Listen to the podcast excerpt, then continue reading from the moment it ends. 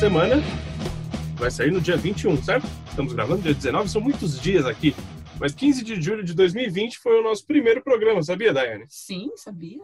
Pois é. Então, completamos aqui um ano de programa, um ano de Papo de Poltrona, com muita gente participando, além de Daiane Esteves, além de Felipe Chaves. E eu já vou agradecendo, verdade, né? Vou agradecer todo mundo já que participou com a gente aqui. Vou começar com, o Maurício Bolha, né? O Bolha que deu esse pontapé inicial, comigo com o Felipe. Participou do programinha, depois ficou ali nas, nas Produção. produções, depois na profundeza. E também todos os nossos convidados, né? Aninha, que sempre está com a gente, do Vice, o pessoal todo do Vice, na verdade, que gravou um dos nossos programas mais engraçados, que foi de Water The Shadows, e o Water The Shadows está voltando, setembro tá aí a nova temporada, e a gente vai trazer aqui no Papo de Poltrona, com certeza. Quem mais? A lesão. A Lesão, Alexandre Bofado, Derivado, que, meu, foi um dos nossos programas mais escutados também, o, o especial Mr. Robert que a gente fez, Lindeza Clube de Séries. Inclusive, o Clube de Séries vai voltar também. Um dia volta. Um dia Volta. tudo que é bom volta. Papo retrô também. O Papo Retrô volta. Tudo que é bom volta um dia. também. Tudo que é bom. Tá louco, não. Papo de Poltrona tem toda semana, pô. Jogos de Mas poltrona, falei. Joguinho, Ah, pô, tá, joguinho. é. Já vai voltar, vai voltar, vai voltar. É, mas vamos lá, deixa eu primeiro é, agradecer aqui aos meus comentaristas. Depois eu volto a agradecer aquelas pessoas que já participaram com a gente. Felipe Chaves, e aí, como você tá? Como que é fazer um ano de podcast? Se, o que, que você imaginava que poderia Raul, ser aí, esse podcast? E aí, Ah, galera que tá não! escutando a gente. É um prazer estar aqui de novo, nesse um ano já.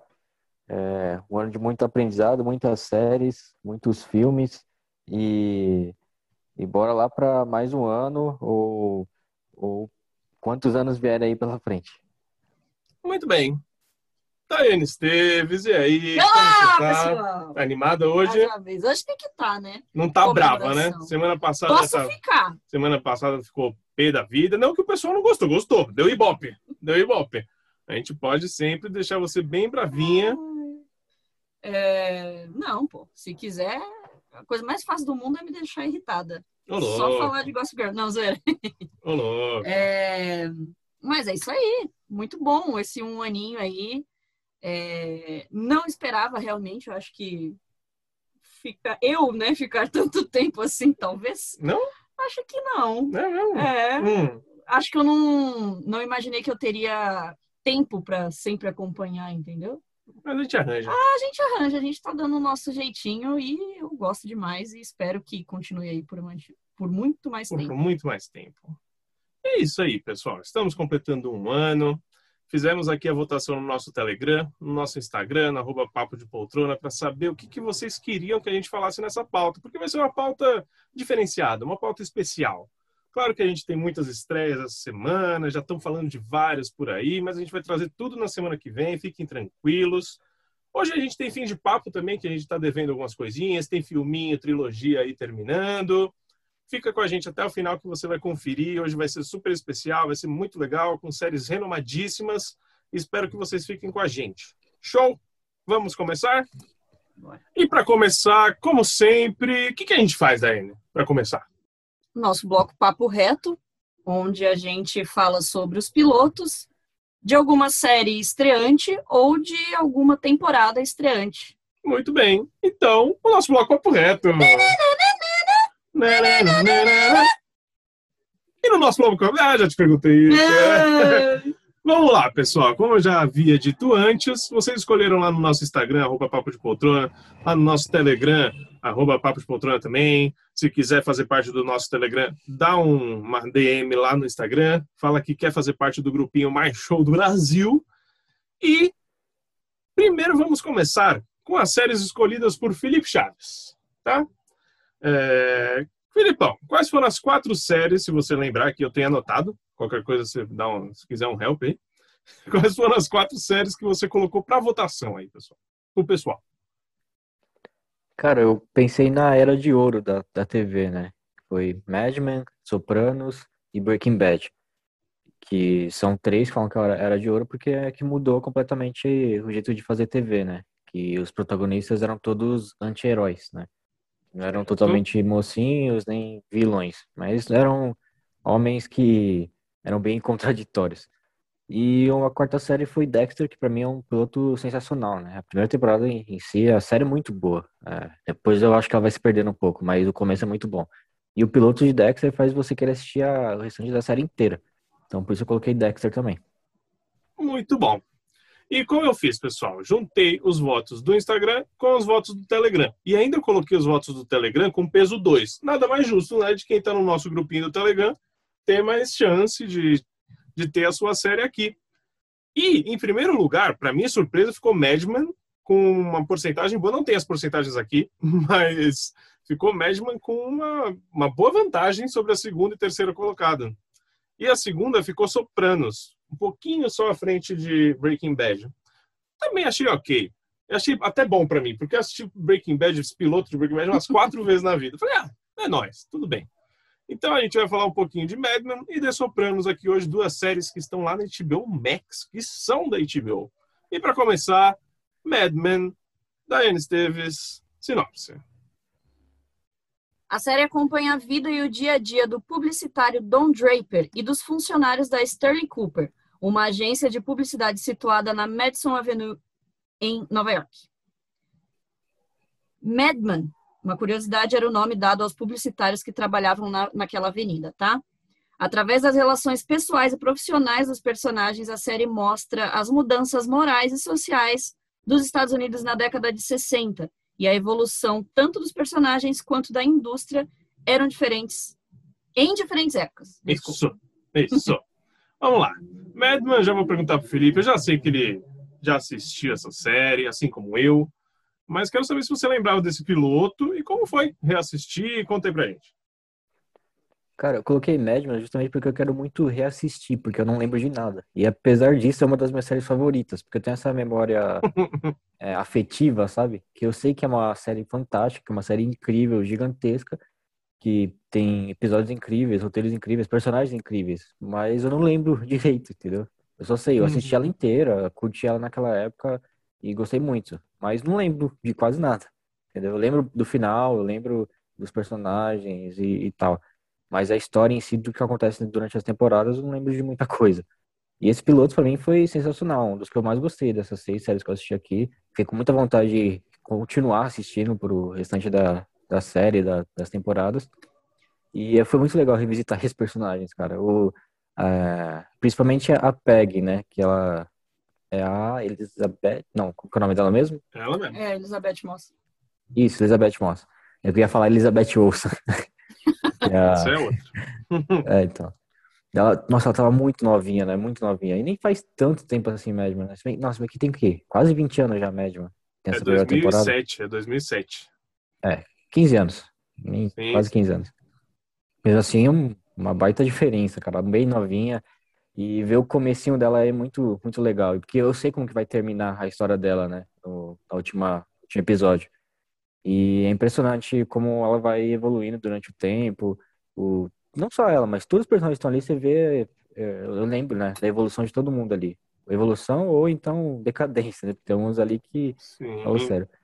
E, cara, é, é fantástico. Principalmente que eu, eu tô fazendo marketing, né? É, ver isso daí, ver o jeito que o Don Draper, tipo, consegue falar lá do cigarro naquela hora, naquela reunião, é, é incrível o jeito que ele consegue sair bem naquela reunião. E, tipo, até então você vê que ele é, tipo, um cara, tipo, bem pra caramba, gênio no que ele faz, é, galanteador, né, com todas as mulheres, até que chega no finalzinho e Não sei, a gente fala ou não? Ah, fala, pilotão, pode, pilotão É. fala aqui. Aí até que ele chega no finalzinho você vê que ele, tipo, ele já tinha ficado com uma mulher lá no começo, no- é, bem no começo do episódio. Aí depois ele meio que é, flerta com a outra cliente lá. Aí a gente fala, caramba, o cara é pegador, pega todo, não sei o quê. Só que aí chega no final, ele é casado, tem do- dois filhos ainda. Aí você vê que ele é um Uhum. tremendo desgraçado, né? E aí você vê que a índole dele não é, não é muito boa. E aí, então, cara, é incrível. Ele deu muita vontade de continuar, muita vontade mesmo. Boa. Daiane Esteves. Você ainda não tinha visto, né? Não, acho que eu sou a única aqui, né, que ainda não tinha visto essa série. É... Felipe, você, o Felipe é um, um- um- homem de negócios aqui do, do Papo de Poltrona, né? Ele é Hum. o que gosta, ele é o que curte da, da- da- das áreas business aqui do, É, das é. séries. Ele curte bastante Succession. É, Succession, curte Billions, é. aí Ah, Mad nisso, Men. A cliente lá da, que, de Madman, do, que ele falou lá, que teve até o almoço, o jantar com ela lá, Uhum. ela é de Billions. Ela é uma das atrizes principais. Olha aí. Só que ela tá Caramba. bem novinha aí, tá bem novinha. Imagina. Então, é... eu o Raul sempre me falou muito, né? Muito. Ele sempre pra- ele era daquelas séries que ele praticamente quase me obrigava a assistir e eu nunca assistia. Na verdade, mais por preguiça, né? Por, por já ser algo mais antigo, né, e tal. É, porém, sim, eu iria dar uma oportunidade em algum momento e essa oportunidade foi agora, né? É, não, ela não, não foi o, o, o dos pilotos, dos meus pilotos preferidos aqui, dos que a gente assistiu. Mas é, eu acho que no caso, nos dois casos aqui, né, tanto de Mad Men quanto de Sopranos, são são séries que fazem parte da história, né? Literalmente da história da TV e da maneira como como uma série é produzida. Então é, é mais importante do que qualquer outras produções, sabe? Então eu quero continuar por causa disso, mas assim é difícil para mim porque não é um assunto que me interessa muito, sabe? É um assunto que me causa um, um- um certo tipo de, Repulsa. De repulsa. É repulsa, Exatamente, é repulsa mesmo, porque Os personagens são odiosos, principalmente nesse então, começo. então, aí assim, É é, a gente entra nesses, nessas questões também, né? Porque, principalmente assim, piloto, a gente já não, não tem muito apego pelos personagens e, a- e logo no começo já mostram personagens, assim, bem odiosos, né? E aí estamos falando da década de 60, né? Então, meu, machismo, comia solto, né? Preconceito, é, e que já foi demonstrado muito só nesse primeiro episódio, né? Então, Campbell. então isso já me deixa assim, sabe, com os nervos à flor da pele. Mas assim, isso não me atrapalharia de ver a série porque eu sei da qualidade, né? Em nenhum momento a qualidade da série, as atuações, os atores são, eu, eu questiono isso. Mas é mais por uma questão de afinidade mesmo sobre o assunto. Igual Succession, por exemplo, quando a gente assistiu, sabe? Foi, é muito difícil para mim assistir Succession. É muito, Muito. difícil, é, pra mim também. A gente tem um episódio especial também que a gente fala de Succession bastante aqui. Só que eu tô mais empolgado pra chegar logo Succession, a terceira temporada, É, sim, sim. que tá chegando também. Não, mas eu também quero, entendeu? Então- Eu vou assistir e eu vou assistir Mad Men também, com certeza. Mas é mais essa questão. Mano, e a questão também da publicidade, a questão do marketing é algo que me, que me causa repulsa também. Nossa, Porque- ela tem um namorado publicitário e ela fala que a questão do marketing Mas é, é, causa mas é, repulsa. mas é. Tenho- Infelizmente é, porque a gente sabe que é um mundo que é literalmente vendido para você, uma coisa que não é realidade, né? É, é algo que é- é- fala sobre um mundo em que que as pessoas querem te vender qualquer merda e elas conseguem. Ok, Esse é o mundo da publicidade, esse é o mundo do marketing, entendeu? ok. uhum. É, não é um, não é, não são necessariamente coisas boas, né? Até porque estamos falando ali, principalmente nessa história da indústria do cigarro. Então, na história, basicamente, no primeiro episódio, é assim, ah, foda-se que estão comprovando que o cigarro mata, mas a gente precisa vender cigarro, entendeu? Uhum. E o marketing se trata disso, né? Mas, enfim, é, é uma qualidade absurda. É, a gente consegue perceber é, a antiguidade da série, né? Eu consigo ver que a série é, ela consegue, ao mesmo tempo que ela me aparenta ser mais antiga do que seria produzido hoje, Ah, entendi. entendeu? Uhum. Mas, ao mesmo tempo, a ambientação que, que já é mais antiga ainda, né? Que é dos anos 60, também é magnífica. Nossa, é, é lindo de se ver a fotografia, a caracterização das pessoas. Aí tem um lado glamuroso também, né? Total. Nossa, é, é bem bonito de se ver, assim. Mesmo estando nesse mundo caótico, né? da, da publicidade. Sim. Mas é isso, eu vou continuar assim, com certeza é grade. Muito bom. Meu, minha relação com Madman é, é muito doida, né? Eu tentei assistir Madman quando eu estava cursando publicidade, porque acho que se passou mais ou menos na mesma época. Não, é, tava rolando. E eu dei play, só que eu não era aquele cara seriador ainda. Então, tipo, mano, assistia. Naquela época eu tinha assistido que Lost, umas coisinhas é, é, House, coisa bem mais simples, assim, sem ser muito cabeça. Então eu fui dar play, assim, no piloto, segundo episódio, primeiros, sabe, aqueles primeiros minutos, não, não, não sei, não gostei, chato. Achei chato, achei chato pra caramba. É, não, e deixar bem claro que é série pra seriador, cara. É muito difícil alguém que não é seriador continuar uma série assim. É, Consegue eu entendo, entender? Eu entendo, sim, eu entendo, eu entendo. É, acho que entra nisso que eu tô falando também. E, mas assim, a, aí a segunda vez que eu dei a chance, e aí foi já amor pela primeira vista mesmo, sério. Assisti duas vezes ela. assisti essa primeira vez e há não muito tempo atrás uma segunda vez. É, é uma série criada por Matthew Weiner, que é um dos roteiristas de Sopranos. A gente pode ver até alguma semelhança durante as duas séries. É, diálogos, enquadramento, muita coisa pode ser tirada assim semelhante das duas séries. E qualidade, né, mano? Qualidade pra caramba, assim. Texto, o texto é muito bom. O elenco, Madman, mano. Eu dei, a gente deu play aqui em Madman, falei, caraca, mano, que série deliciosa. Eu entendo tudo que a, que a Dai falou, mas nossa, olha toda essa ambientação, sabe? Olha o Don Draper, ele tem uma uma presença, né? é, uma, é uma presença mesmo, sabe?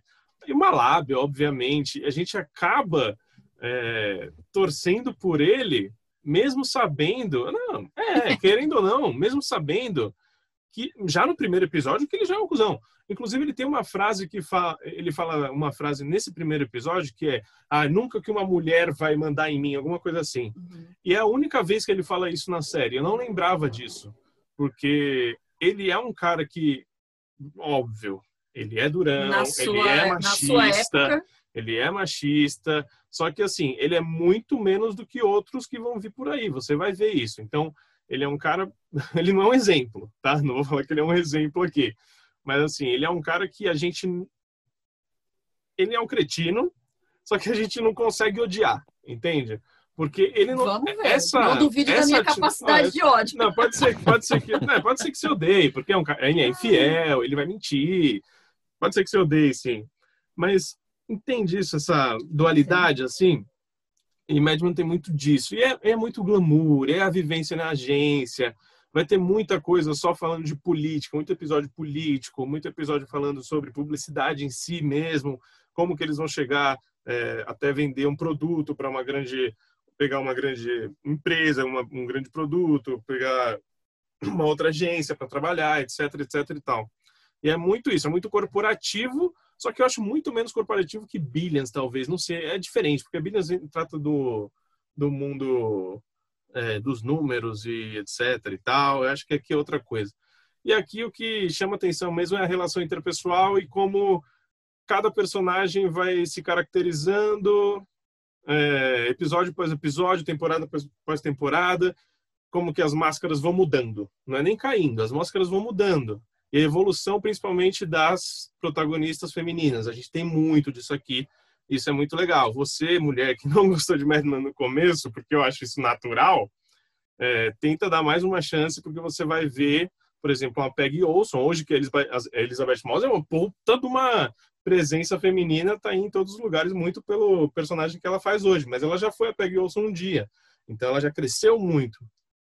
E isso é muito muito legal de ver, muito legal. Todos os personagens são demais, assim.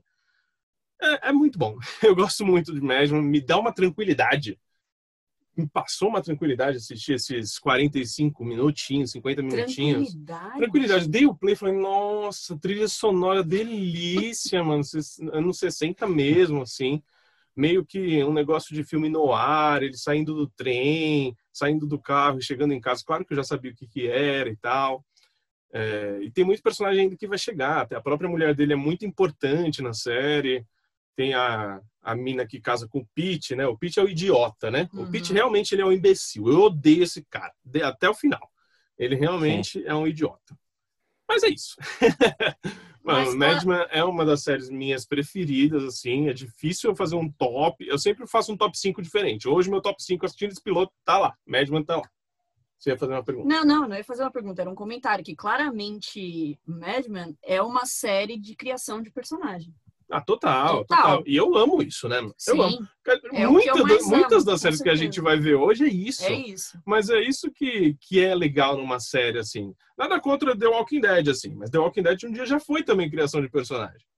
Sabe? A gente tem uma Carol hoje, por exemplo, muito mais forte do que era antes. Mas aí dá umas tropeçadas, né? Game of Thrones, né? Total. Total. É isso. Mad Men é uma série da AMC de sete temporadas já finalizada Está disponível na HBO Max, está disponível na Globoplay, está disponível no Stars Play e no Prime Video. Correto? Isso aí. Continuando, ainda na HBO, temos The Sopranos, Daiane. Chefe da máfia e pai de família, Tony Soprano começa a ter ataques de pânico e decide procurar a ajuda de uma profissional, doutora Jennifer Melfi. Ele discute sua intimidade e vida no crime, revelando o desconforto da mulher, Carmela Soprano com as suas atividades profissionais. Enquanto tenta proteger os filhos, o mafioso irá enfrentar uma investigação federal e a possível traição de um membro da família. Muito louco. Muito bom. É, foi um. uma sinopse um pouco maior do que o piloto, talvez, né? Mas é. ok. Sim, não tem tanto spoiler, não. Tem tanto spoiler, não. É... Ah, eu queria falar só da, de premiação. Mad Men, por exemplo, tem quatro M's de melhor série o John Hamm ganhou o único M dele no último ano. Na última, na última temporada. É, na última tentativa, ele foi tipo quase todos indicados, sete temporadas. E é muito legal esse vídeo, depois vocês veem aí, dele recebendo o melhor ator, né? O M de melhor ator em drama. Que aí, tipo, mano, ele ganha, ele fala, meu Deus, tá que fim. Aí ele sobe, tipo, rolando, assim. E, meu, o John Hamm é um cara muito engraçado ele sempre tá em muita comédia aí. Inclusive Terry Rock. Terry Rock, ele, tá bast... ele participa bastante de Terry Rock. Mas aí, continuando, Sopranos também tem, se eu não me engano, alguns M's de melhor drama, não sei quantos. James Gandolfini tem uns dois, e a mulher dele tem três. É bem premiado. Dona Memo, e Daiane já deu a sinopse. Felipe Chaves, o que, que, você achou desse piloto? Qual que era a sua relação com The Sopranos, uma das séries mais importantes da TV, hein? Então, cara, exatamente por ela ser, por eu saber que ela é uma das séries mais importantes da TV, era uma das que eu mais queria assistir, mas que tá sempre ali na minha lista, só que eu nunca começava. Eu falava, mano, vou começar, vou começar. Uma vez até tentei começar a assistir os primeiros cinco minutos, só que aí eu tive que fazer outra coisa, acabei deixando pra lá. E por isso eu queria muito colocar. E eu dei graças a Deus que ganhou, foi, essa daí foi uma das séries que ganhou. Aí eu, ah, beleza, vamos lá, vou começar agora. E, infelizmente, foi um dos pilotos que eu menos gostei. Tu não quer. Mas, mas deixa eu fazer uma pergunta. Porque... Deixa eu fazer uma pergunta. Felipe, você gosta de filme de máfia? Tipo, Poderoso Chefão, Os Bons Companheiros? Então, eu já o, os três Poderosos Chefão, só que eu era adolescente, então não lembro muito bem, muita coisa. Igual é, outro filme de máfia que eu assisti. Os Infiltrados pode se considerar máfia, pode, talvez, né? É, é, é. Então, os infiltrados e tipo poucos filmes de máfia assim mesmo, entendeu? Uhum. Mas é um gênero que tipo eu não, não vejo problema em assistir, entendeu? E eu penso eu tava com tanta vontade de assistir isso daí. Certo. É, era isso? Tá, beleza. é... Pensei que você ia falar era, era isso, coisa. Era isso. Não, era só isso que eu queria perguntar só. Era isso, mano. Entendi. Vai lá. Continua. Mas então, é, não sei se é porque o piloto tem é muito longo, ou porque eu acho que na verdade foi porque era muito nome falado que eu não fazia ideia do que, que eles estavam falando. Até agora eu não entendo porque que o, o tio dele, ou avô dele, acho que era tio, né? Queria matar aquele cara lá do restaurante. Até agora eu não entendi. Qual que era o motivo? Vocês sabem? Por que, que eles queriam matar o cara do restaurante? Calma. É, então. Vai falando que eu tô pensando. Você não lembra? Tô tentando lembrar. O Artibuco, né? O restaurante. Não, aí tá vendo? Eu não faço ideia dos nomes. Cozinheiro. Então, eles falavam, eles tinham muitas conversas que era que eles, Sim, tavam- eles sim. entendiam ali. Só que eu não entendia do que, que eles estavam falando, entendeu? Tipo, não apresentaram nada. Tipo, eu gostei da, do James eh, falando com a psicóloga lá, espero que tenha mais durante a série. É, gostei do- dos personagens, tipo, sei lá, cara, faltou alguma coisa pra mim. Achei que ia ter mais tiro, sabe? Algumas coisas Uhum. assim, mais coisa de máfia mesmo, eles fazendo alguma missão, algum, alguma, algum tráfico, porque eu não entendi também o que, que eles são mafiosos. Eu sei que eles mexem com lixo, eu pensei que era alguma coisa, algum código pra matar pessoa. Eu pensei que era só isso, mas É mais ou lá, menos pra... máfia eu pensei que era tipo envolvendo drogas ou então armas, que eles contrabandeavam, alguma coisa assim. Mas eu não entendi o que eles trabalham e como que eles são tão ricos assim, de onde eles tiram dinheiro. Eu espero que mostre depois no restante da temporada. Porque, tipo, eu quero muito continuar, mas não me agradou muito esse piloto. Queria, queria muito que tivesse agradado muito mais. Sim, sim. Sim. Então, eles são a família que tomam conta de New Jersey e tudo que é ilícito passa pelas mãos deles. Tudo. Droga, prostituição, é, que mais? Armas. Armas, é, assassinos em série. em Assassinos série não. série, não. Assassino Assassinos de aluguel. Tudo isso vai passar pelas mãos de, do Tony Soprano, que é o grande cabeça aí, chefe da família hoje. Na verdade, era o pai dele. Aí ele tem essa treta com o tio. Só que eu não, me- nossa, eu não me lembro mesmo por que, que o tio queria ma- matar o Artie Bucco, que é o cozinheiro, né? O chefe de cozinha. Tanto é que o Tony dá as passagens pro Artie é, viajar, Viajar. só que ele não quer e acabam destruindo, explodindo ali a cozinha dele para ele ficar esperto. Mas ok, é isso. Daiane Esteves, o que que você achou do piloto? Você também não tinha assistido a série, né? Não. Ah, assim, é que a minha história com Sopranos é. É assim, eu conheço, entende? Hum, É, até porque eu mesmo não sendo uma me considerando uma seriadora quando eu era criança, eu era, entende? Porque eu assistia muita coisa. Então, mesmo assim, eu assistia na época que passava Sopranos, eu, tipo, sei lá, eu era criança, assim, sabe? sim. Eu cresci com Sopranos, assistia Sopranos, assistia, sei lá, Oz, sabe? Que passava tudo lá no SBT de noitão, eu, Eu, assistia. tinha medo de ossos. É, também, total, mas assistia. Então, eu não, não acompanhei, sabe? Tipo, se você falar "Ai, como que vai ser a saga de tal personagem, eu não, não vou saber te dizer, mas eu sei do que se trata sério. Eu conheço é, os personagens é, principais, né, da série. É, e não, não, não vi o final, né? Não acompanhei o final. Que a gente até já comentou sobre isso, já conversamos sobre isso uma vez, que foi um dos finais, assim, totalmente aclamados, né? Tipo, foi bem icônico o final, comentaram bastante sobre isso. E eu não, não sabia, é, mas só por conhecer mesmo e saber o que era Soprano, né? Que sempre foi muito bem aclamada. É, mas também foi o piloto que eu menos gostei. É, mas é, aqui entra é, é, exatamente o que o Felipe falou. Não, não é questionando a qualidade, nem atuação, nem nada disso, mas simplesmente para mim é a falta de apego, sabe? É que aqui eles já te inserem num contexto, um contexto sem explicar muita nada, coisa. não, não explica Você nada. já tá lá, você a é, única coisa que você eles é jo- a psicóloga, É, tá, a única tá coisa que eles falam forma. você é que eles são uma família de mafiosos, é isso. E o cara teve um ataque de pânico e como que tá sendo o início dele na terapia. É isso. Mas aí, ao mesmo tempo em que tá acontecendo, que eles te mostram isso, eles mostram toda a relação é, intermafiosa ali, entre eles ali, o que que tá rolando, o que que eles estão questionando fazer, igual, ah, vamos matar outra pessoa, a gente precisa tomar não sei o que, vamos jogar o corpo aonde. Mano, eu também não entendi a história do corpo, de onde eles queriam desovar o corpo lá do cara, vai num lugar. Tipo, Aquele levaram terreno, o corpo. aquele terreno era do tio, Sim, então não podia sim. ser ali. Mas eles levaram o corpo até lá, e aí chega lá, na hora que vai jogar o A corpo. parte tipo, cômica, a parte cômica. é, sim, eu sei. Mas enfim, então são coisas ainda que a gente não sabe como que é o ritmo, a gente não sabe como que é a narrativa. Então, causa estranheza realmente. E a princípio eu não tenho apego com nenhum personagem e nem com a história, porque também não curto muito história de mafioso. É, Sopranos, então, assim, é uma que eu deixo, assim, sabe, meio que na bolha pra mim. Tipo, não é que eu não vá assistir, provavelmente eu assista, mas sem pretensões assim de deixar ela como uma prioridade, mesmo sabendo da importância dela. Eu imagino também que seja é, uma construção fodida de personagem também. É, isso é óbvio, foi como eu falei, é, tem, tem certas produções que, mesmo não te agradando tanto o assunto, você consegue ter essa percepção. Se você é um seriador, se você gosta de, de drama, enfim, você consegue saber que isso existe ali, que a qualidade está implícita. É, mas é isso, ela fica na minha bolha, assim, sabe? É. Agora vamos lá. Minha relação com Sopranos. Também era aquela coisa, eu queria assistir desde sempre, pô, Sopranos, era importante, papapá. Eu assisti, deve ter uns cinco anos, mais ou menos, Sopranos. E a experiência eu acho que foi bem parecida com a de vocês. Eu fiquei bastante confuso no começo e fui me adaptando aos poucos, entendendo como funciona toda aquela narrativa.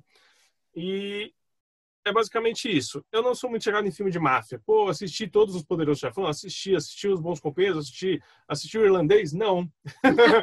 é, mas não. Sério? Não, não assisti o Irlandês, não assisti. Caramba. Mentira, a gente assistiu uma hora de filme. É, né, uma hora. É, eu Mas- assisti as três horas daquela merda lá. Não sei porquê, mas assisti.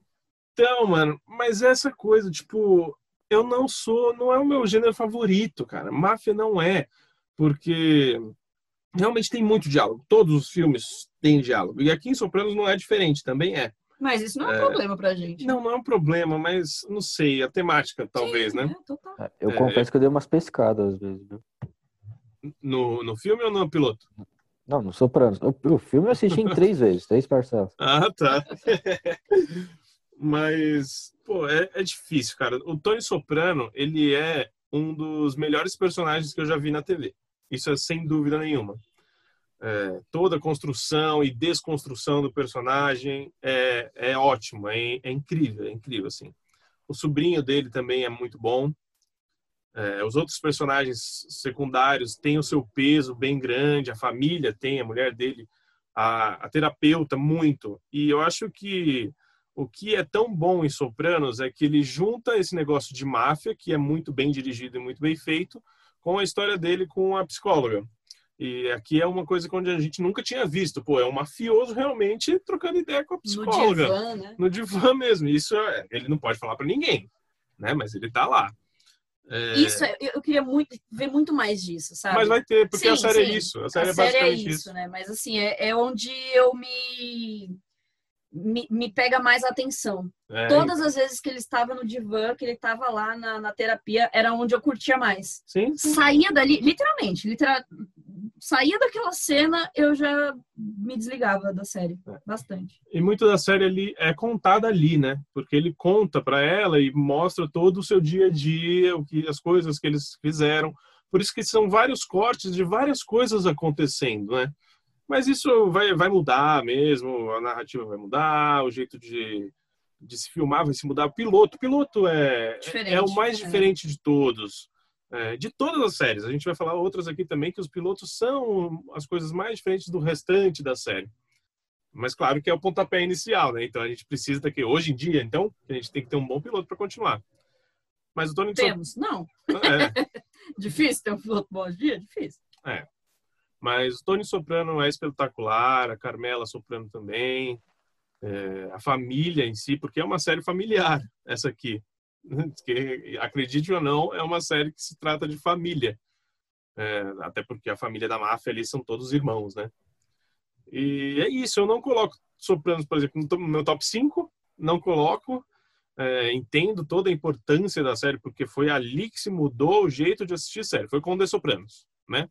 Toda a construção de um, de um novo herói, o famoso anti-herói, que foi muitas vezes feita depois. Esse eu acho que talvez seja um grande problema para muita gente, sabia? Sopranos foi a primeira de muita coisa, de muitas, muita coisa que eles inventaram foi ali em Sopranos.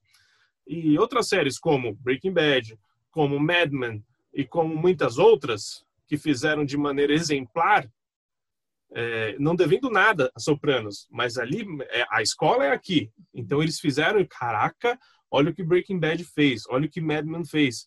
Aí se você assistir Sopranos com a mesma, com o mesmo olhar, talvez aquilo você vai achar, ah, mas isso aqui eu já vi, eu já vi isso aqui acontecendo em Breaking Bad, que é a melhor série que tem.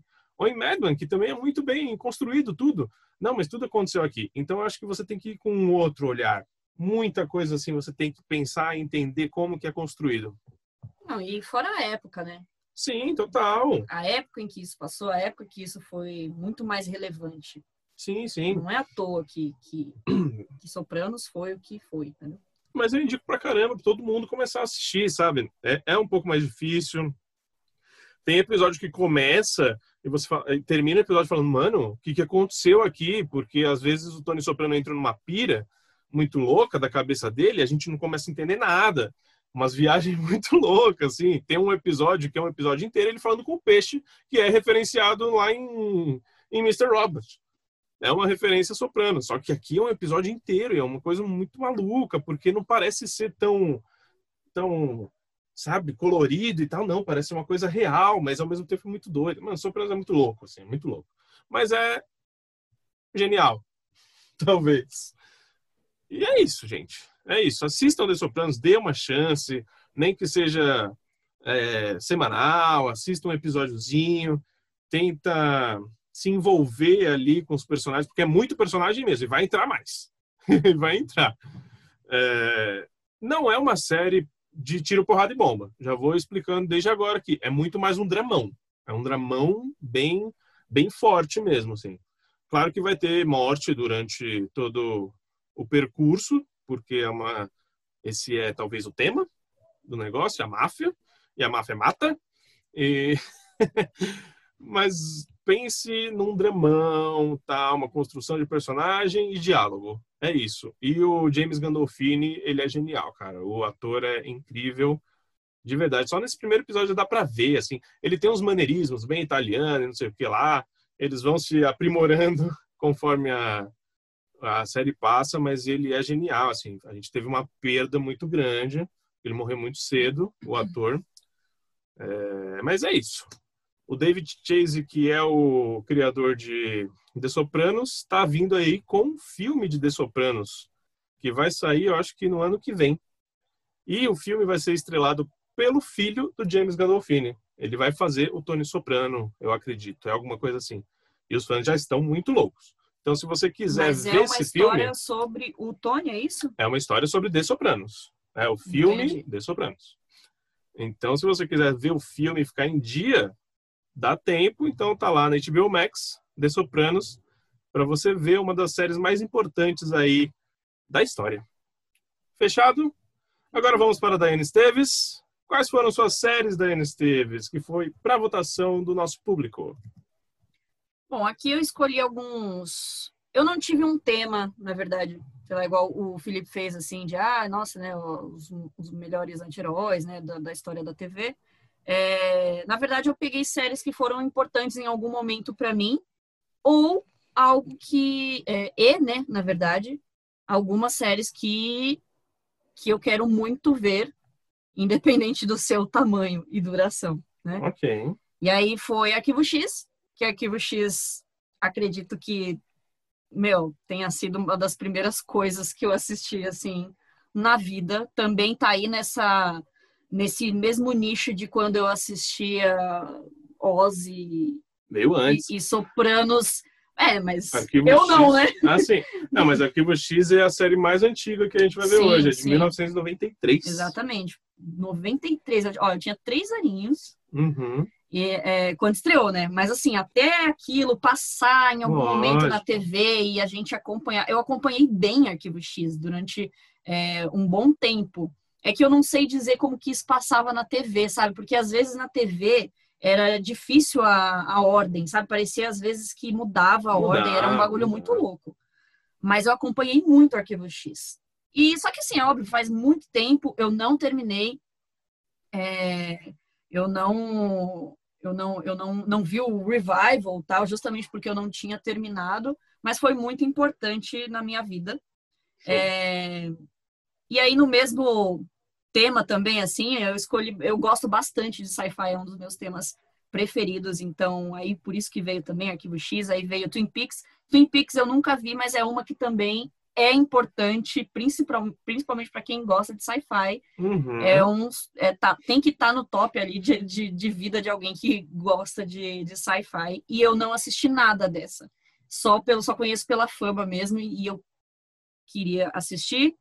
Ah, e aí depois veio Six Feet Under, que essa sim eu assisti. Essa sim é uma das séries da minha vida é, que eu acompanhei e que tá no meu top realmente. E que eu já queria há muito tempo reassistir mesmo, por, porque eu simplesmente amo e, e vinil, que é uma que eu não vi nada ainda, porém, Scorsese, né, gente? Então, é, só pelo nome já me interessaria, já, já me interessava. E eu, como essa eu realmente nunca tinha visto nada, eu botei essa lá. Só que a galera, eu acho que só eu botei em vinil. Eu também acho. Mas É. eu vou ver todas essas. É uma aqui. temporada só, foi cancelada. Sim, Não sim, sei- eu sei. Não sei se você já sabia, assim, Já, já ou se eu tô te dando uma má notícia. Não, não, eu já sabia. Mas mesmo assim, é algo que eu acho que Música também. fala. Exato, exato. Então eu preciso ver isso. Então, E aí acabou que a galera escolheu Arquivo X e Six Feet Under. Isso. Six Feet Under ficou em primeiro, ganhou bem. E depois ficou uma briga ali, Arquivo X e Twin Peaks. Arquivo X levou por pouquinho. Então, começando Arquivo X, você já falou um pouquinho, Já, né? mas quer sinopse? Os agentes do FBI, Fox Mulder e Dana Scully, são investigadores de Arquivo X, casos não solucionados envolvendo fenômenos paranormais. Mulder acredita na existência de extraterrestres e em paranormalidade, enquanto Scully, uma médica cética, é designada para fazer análises científicas das descobertas de Mulder. Ainda no começo da série, ambos agentes tornam-se alvo de uma trama conspiratória e passam a confiar apenas um no outro. Isso aí. Sériezinha de 93. Está disponível em Oldflix. É, onde Oldflix é um streaming, sabia? Nossa, não sabia não. É, tem, é um streaming pago, se não me engano, tá 14 reais a, a mensalidade na internet. E tem algumas séries e filmes um pouquinho mais antigos, entre elas aí, ó. Arquivo X, se você quiser assistir, porque tava na Prime, né? E não tá mais. Pelo Pois visto, é. tá? Não tá? Não, no Prime saiu uma semana antes da gente fazer a, a pauta. Sim, sim. Então é, então é isso mesmo. Mas vamos lá. Temos aqui David Duchovny e Gillian Anderson, novinhos os dois, né? Muito. Novinhos. Nossa, ela tava muito novinha, cara. Felipe Chaves, o que, que você achou desse piloto? Isso sim que é piloto, né? Porque os outros são tudo séries longas e tal. Aqui é um piloto de TV aberta mesmo, na raça. Raizão. É raiz mesmo. O que, que você achou desse piloto, Felipe Chaves? É. Eu fui tão raiz que eu assisti dublado esse piloto, cara. Louco. Foi uma experiência bem nostálgica. Apesar de eu, ser bem sério, eu nunca assisti mesmo Arquivo X. Sei sobre o que se tratava, sei porque é, Arquivo X virou cultura pop, né? Tudo Uhum. quanto você canto, a gente ouve falar sobre Arquivo X. É, lembra até que no Supernatural tem um episódio que eles se fingem, na- quando eles mostram o dis- distintivo lá do FBI, é Scott, não, Scott não, é Mulder e, como que é o nome do Scully. Mulder e Scully, o nome deles, bem legal. E tanto é que eu senti uma vibe Supernatural. Talvez Supernatural tenha se baseado um pouco no Arquivo X, né? Porque é uma Pode ser. dupla que fica investigando casos sobrenaturais, né? E- Então, eu lembro que passava na Record, se não me engano, na Record, na Band, quando eu era pequeno. Eu tava entrando na adolescência, então não assistia, porque passava tarde, eu tinha que dormir para estudar. Sim. E eu assistia muito pouco. E eu lembro que eu tinha medo também, um pouco. E eu lembro de um episódio específico que eu assisti. Não lembro em qual temporada que acontece, nem, nem nada. Nem do episódio em si. Eu só lembro do vilão do episódio, do bicho do episódio, sei lá. Eu acho que vocês não vão lembrar, porque é um episódio muito aleatório, sabe? Eu não Eu assisti, um- eu não vi. Então vamos ver se a Dai lembra. Só sei que era um cara que ficava. Que eu acho que ele não tinha as pernas, ele ficava tipo num skate. E ele ficava. Você lembra? Não, Você lembra disso? não é possível. Tá-? Não, não, não lembro. É, só achei engraçada a situação. Ah, Tá. Nossa, você tá rindo num cara que não tem perna quando é sabe que existe pessoas assim, né? Calma, o que que tá acontecendo? Como assim? Eu acho que a Daiane não entendeu. Eu acho que a Daiane não entendeu. O que, que você entendeu, cara-? Fala de novo. O cara não tem perna, ele é, tipo, e fica andando no skate. Ele, tipo, fica sentado no skate. Você nunca viu no metrô? Mas, gente, que, que, que, que vocês estão me julgando? Eu só dei risada. Ah, tá. É que sei lá, né? Do, do jeito que ela rachou é. o bico, eu pensei Parece que ela, que ela tivesse tá errado. Cara, sei lá. Não, pô, não, que isso? Existem pessoas que não têm perna. Tá? É. é, o Felipe. Nossa, mas você sabe que isso existe, né? é do jeito que ela riu, eu pensei que. Então. Não, não, não. Eu sei que esse episódio, não sei porquê, me aterrorizou. Aí às vezes eu lembro disso e fico, mano, que medo desse cara, velho. Porque eu acho que ele matava as pessoas, fazia alguma coisa com as pessoas no episódio, não sei. Mas enfim, falando sobre o piloto, cara, eu curti o piloto, achei um pouquinho longo, pra falar a verdade também. Acho que esse piloto tem uma hora, né? Não sei, eu sei que foi um pouco longo. Uh, o efeito especial, tipo, não tem o que falar, é daquela época, né? Então, não tem como reclamar. É totalmente normal. E curti a história, a relação dos dois, já deu pra ver que teve até um, um pouquinho de climinha. Achei legal que, não sei, eu acho que eles ficam em alguma época, né? Pelo menos um, um pouquinho, mas não sei se ele, porque eu acho que ela fica grávida, né, mais pra frente. Eu tô confundindo um pouco com o filme, porque eu acho que eu vi o filme do Arquivo X, que lançou nos anos 2000. Uhum. E... Mas é isso, cara, eu curti, eu, eu provavelmente continuaria, mas só que tem acho que 13 temporadas, né, de 20 e poucos episódios. Arquivo X é pesado. Pesado. É, então, é, é muita coisa, muita coisa. Mas é, se tivesse num streaming fácil aí pra, pra gente assistir. Verdade, eu... hein, pô. É, então. É, será que é da Fox? Arquivo X? É da Fox. É. Ah, então vai pro Star Plus, provavelmente, né? Ah, talvez sim. Ela provavelmente vai. Quer dizer, espero. Não sei como é que vai ser ainda não Star sei, Plus. Exatamente. Chega agora, né? Final do mês. Na verdade, de agosto, final de agosto. Ah, Eles já estão fazendo uma baita campanha e chega só em agosto, no final de agosto. Por isso que eu não tô é. entendendo. É. espero que venha, é. mano. Arquivo X merece estar, merece. com certeza. Sim. Merece então. pra merece caramba. mesmo. Tá streaming? É, é, bem uma série pra você assistir, tipo, à noite, comendo, é, você vendo lá. É, que é, proceduralzinha, pô. É proceduralzinha. Sim, sim. Você assiste ali, ó, delícia. Pronto. É, sim. É bem, é bem tranquilo. Mas eu, eu curti o piloto, foi um dos, um, talvez um dos que eu mais gostei também. Sim. É isso. Tá é, eu, como já falei um pouquinho aqui, eu sou suspeita para falar, porque é um dos meus temas preferidos, né, de gêneros preferidos, na verdade. E eu também tinha muito medo, mas eu sempre fui de assistir, sei lá, terror, essas coisas, mesmo criança. ET. É, então, mano, eu mesmo me cagando, eu tava lá assistindo. E, e, e, eu acho que aqui, assim, muitos dos, do que a gente assistiu aqui me despertou muito a nostalgia. Muita, assim, muita. Então, eu acho que só os que eu não tinha assistido realmente, que, né, que eu nunca tinha visto, tipo aí não te desperta Aí não desperta, aí não tem esse, esse despertar, assim, sentimental, né?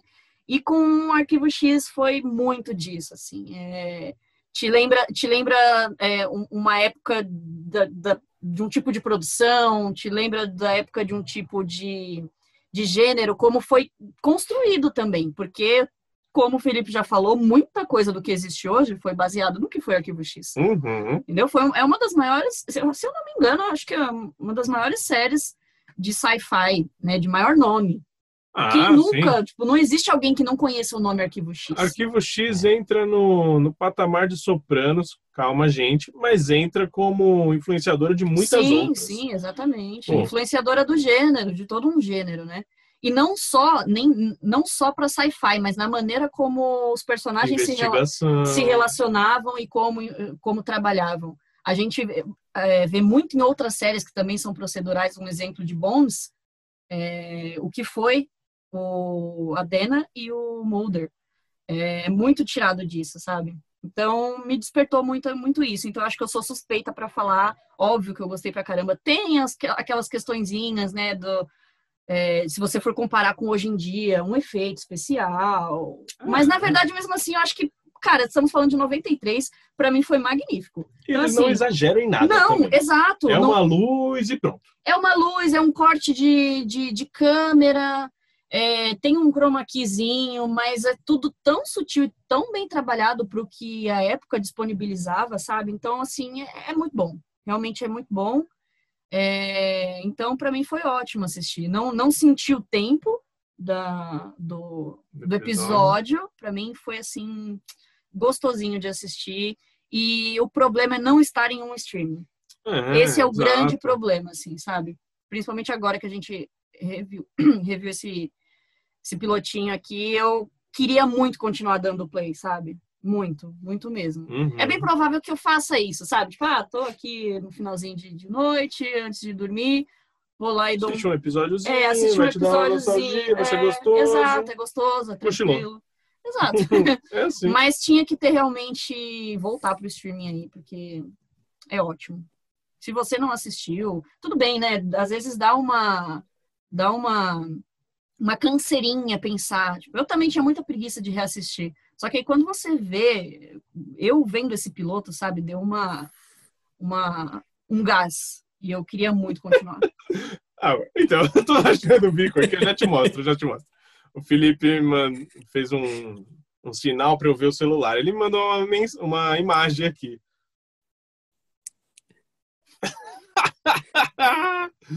Ó, a gente esse. tá só em áudio, né?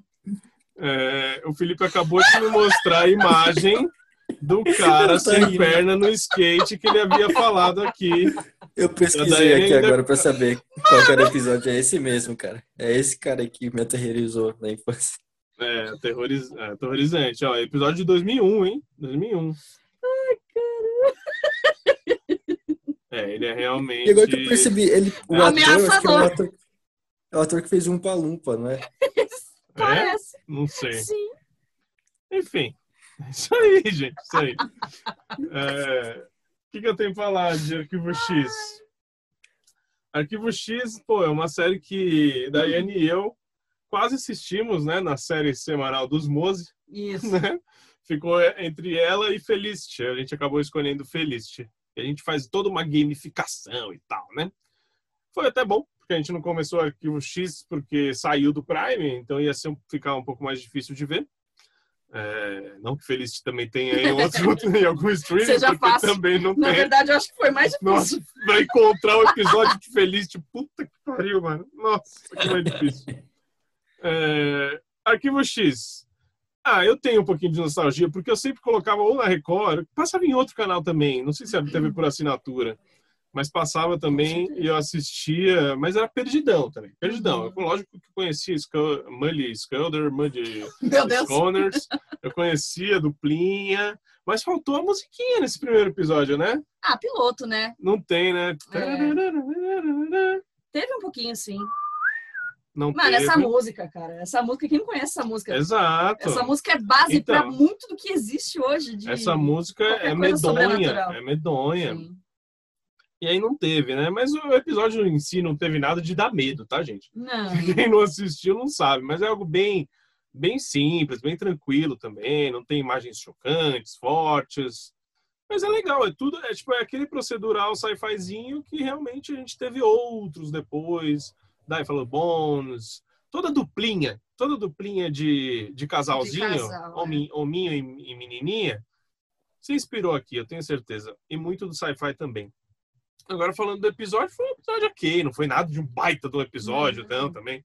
Eu gostei de introduzir a Gillian Anderson antes, deu uma importância maior nela até do que nele. Eu achei isso legal, eu não lembrava como que era esse ah, não, peso eu e tal. ela sempre foi mais importante. Então, eu não lembrava direito como que era Sim. o peso, era muito dividido e não.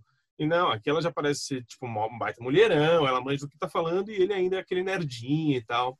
É legal também, vai ser bom acompanhar toda a evolução. Puta, eu queria muito ver, sabe? Eu queria de verdade ver e assistir o filme também e ver esses revivals agora, né? Eu queria bastante ver isso. E a Gillian Anderson, hoje em dia, é uma das minhas atrizes favoritas, olha só. E uma das mulheres mais bonitas que tem por aí Nossa, também. ela é linda demais, meu Deus. E é isso, Arquivo X não tem ainda nenhum streaming. Espero que venha aí com Star Plus, né? Espero. E é isso. O Felipe tá, tá de sorrisinho. Ele mandou alguma. Deixa eu ver se me mandou alguma Não, não, mandei, mas só que eu tava lendo sobre o episódio que é. Vou ter Hum. que falar. É o episódio 8. Não, episódio 10 da oitava temporada. Se chama. Aqui. Badla, que é o nome desse capeta aí. Certo. Ó. É. É um anão paraplégico indiano que se locomove sobre um carrinho com o impulso dos braços. Uma criatura de dar calafrios. Pode até dar uma pontada de remorso, viu, Dai? mas não se deixe É. enganar. O Certo. pequeno homem é uma entidade sobrenatural que tem a capacidade de se alojar na cavidade anal de outras pessoas para se locomover. Mano, eu lembro. Que isso? Eu lembro dessa história. Lembro. Como assim? Por isso que ele é pequeno daquele jeito. Velho, que episódio é esse? Que Eu me lembro dessa história, sim. Eu não tava, eu não tava associando a imagem dele, mas eu me lembro, sim. Que isso, gente. É, temporada 8? Tá. É, vamos, vamos chegar lá. 10. Vamos chegar lá. Vamos continuar. Ansiosíssima por esse episódio. Vamos continuar com Six Feet Under. A, ou A Sete Palmos. Série da HBO. Um olhar tragicômico sobre os membros de uma família disfuncional que gerencia uma casa funerária. Quando o filho pródigo, Nate, retorna à casa para as comemorações de final de ano, a família deve aprender a lidar com o próprio luto, enquanto, enquanto decide como seguir em frente com o negócio da família. Olha, sinopse de Six Feet Under é muito difícil, cara. É muito difícil fazer uma sinopse de Six Feet Under. Porque realmente aqui é o piloto, mais ou menos, acontece um acidente, não sei o que e tal, e eles vão ter que aprender assim a lidar com o negócio da família. Só que Six Feet Under, ela, ela é tão mais que isso, sabe? Não é simplesmente ah, uma família de vez em quando tem um negocinho engraçado e eles cuidam de uma funerária. Não, não é só isso, assim. É muito Perfeita. Não, ok. Mas é, é muito sentimental, sabe? É muito profunda. Enfim, só vou falar isso, depois eu falo. Mas, Felipe Chaves, você ainda não viu Six Feet Under, né? Conta aí o que você achou do piloto. E é isso, conta aí. Cara, é uma outra que tá na minha lista também há muito tempo para assistir, porque eu sei que também ela é muito boa, muito aclamada por todo mundo. Vocês que já assistiram, sempre recomendo. Vocês falam que é muita gente, né? Além de vocês falam que é a série que tem o melhor final de todos os tempos disparado. Por isso que é a minha curiosidade para assistir essa série. Quero saber como que é esse final, quero saber sobre esse personagem. E também tem o Michael C. Hall, né? Que eu sou fã dele desde Dexter. Eu conheci ele lá. Uhum. Ele tá novinho, achei bem legal. E até fiquei surpreendido quando mostra que ele é gay na série. O cara, ele é gay aí. Diferente. Mas da hora ele começar assim com um papel bem diferente pra ele. Porque ele não é gay na vida real, né? Não. E fui até pesquisar depois, será que ele era pelo menos bi, alguma coisa assim, mas não, ele, ele é heteronormal. E, cara, o episódio é legal, eu só esperava gostar mais do episódio. Não que o episódio é ruim, eu gostei do episódio, só que pensei que ia gostar, tipo, muito mais. Pensei que ia ser uma coisa bem, bem diferente. É, achei até estranho o cara ter morrido logo no primeiro episódio, o pai da, da família lá, porque era um ator conhecido, eu já tinha visto ele em outros lugares. Aí Sim. depois que eu fui ver que ele estava aparecendo pra todo mundo, eu falei, aí eu fiquei pensando, mano, será que é algum fantasma, alguma coisa assim? Mas não, era só tipo, acho que imaginação deles, né? Não sei quando talvez quando uma pessoa morre, as pessoas ficam relembrando da pessoa assim, ou, ou vendo ela para imaginando como que ela reagiria àquela situação, né? essas coisas assim. Uhum. E pelo que eu entendi, é, a série vai se tratar sobre isso, né? Sobre o luto, só que com uma forma um pouco mais cômica, como vocês falaram. E, tipo, eu quero continuar, vai estar ali na minha lista pra continuar, pra ver a série, pra saber como que vai ser a relação deles agora sem o pai, como que vai ser mais, como eles vão, se tra- vão tratar a funerária, né? E, é, por falar nisso, que cara idiota aquele lá que queria comprar já a funerária deles, né? Que logo no enterro, o cara time, nem né? esperar, é, mano, ridículo. E se fosse eu, se fosse o, o Michael lá, eu teria batido nele na hora, não ia me segurar. Que cara foi muito, muito idiota. Mas é legal, legal a série, cara. Eu pretendo muito continuar, porque eu quero saber como que é esse final aí. São quantas temporadas? Seis? Quatro? São cinco, Cinco. temporadas. Ah, beleza. São 12 ou 24? São cinco temporadas, acho que de 13 episódios. 13. Cada um. Ah, Acho que dá, dá pra assistir tranquilo. nessa Só a época. única coisa é que é, essa série tava parecendo mais antiga do que, ou no mesmo, na mesma época de Arquivo X, porque tava muito ruim a gravação na, na HBO. Tava, Aí tava bem antiga entra- mesmo. Uhum. Hoje, inclusive, eu reclamei disso lá, o pessoal tava reclamando de HBO Max. Hum. É, a gente assistiu em sequência Sopranos e Six Feet Under, alguma coisa assim, né? Assisti- Assistimos primeiro E. Sopranos. É, ah, e Mad Men, né? Só que Sopranos é uma, é uma série mais antiga que Six Feet Under. Começa por aí. É e tá sério? to- é, É, ela é Sopranos é- toda, ela é Sim, toda sim. remasterizada, áudio, vídeo, a, É, a qualidade de som tá todo mexido e tá super perfeita Sopranos na HBO Max. A gente deu play em Six Feet Under, né? Achei Ué. que a internet tinha caído. Eu também achei que era algum problema de internet, que a qualidade tava uma bosta, era, era formato TVzinha, né? Quadradão, Porque né? não, não, preenchia a tela inteira, ou seja, é, HBO cagou pra Six Feet Under, de verdade. É, eles deixam Sopranos porque Sopranos é, é um Nome, nome, né? É um nome. Mas Six Feet Under, pô, faltou, né? A gente assistiu, ok, a qualidade tá ok, tipo, não tá inassistível, não tá. Mas, pô, merecia muito mais atenção, cara, muito mais. Sim, total. Mais uma vez eu sou suspeita aqui para falar que, como eu falei, ela tá no meu top da vida, assim, essa série. É, Eu acho ela incrível, tanto em, óbvio, eu sou- eu acho que aqui não é nem também, óbvio, construção de personagem, mas ela tem muito mais a construção da relação, né? Tipo, aqui o, o foco é muito mais o relacionamento entre si do que eles eles próprios também, né? Mas aqui a questão da família e tal e como eles se relacionam, tendo é, fazendo parte de um ramo tão assim Diferente. diferenciado, Né? né? Afinal, não é todo mundo que, que trabalharia nisso, né? Então, a gente já vê situações completamente diferentes aqui e a gente vê personalidades totalmente diferentes dentro da mesma família, é, aprendendo a conviver com, com muitos problemas que ainda vão aparecer, né?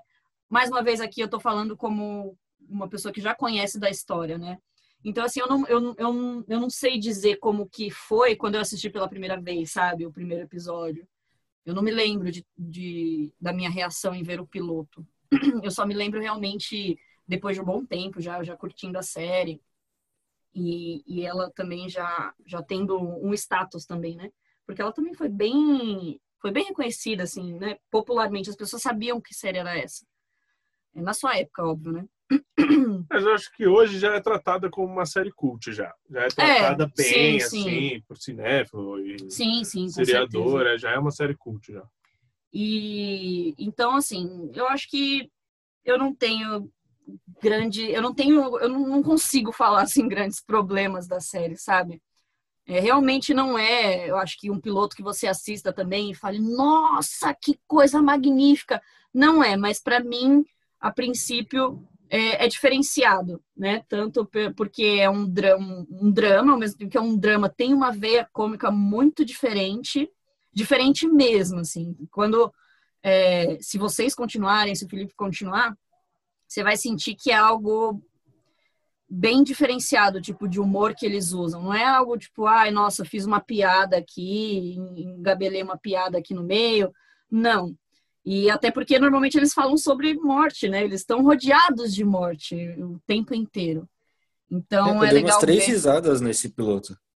E, do nada, Sim, assim. mas é bem, é, mas é esperando. bem presente e a gente não espera, exatamente. E os comerciais, o que vocês acharam dos comerciais? É, Os né? comerciais Do ficam- nada, Eu ficava falando, "Mano, que que é isso? O que que eu tô vendo?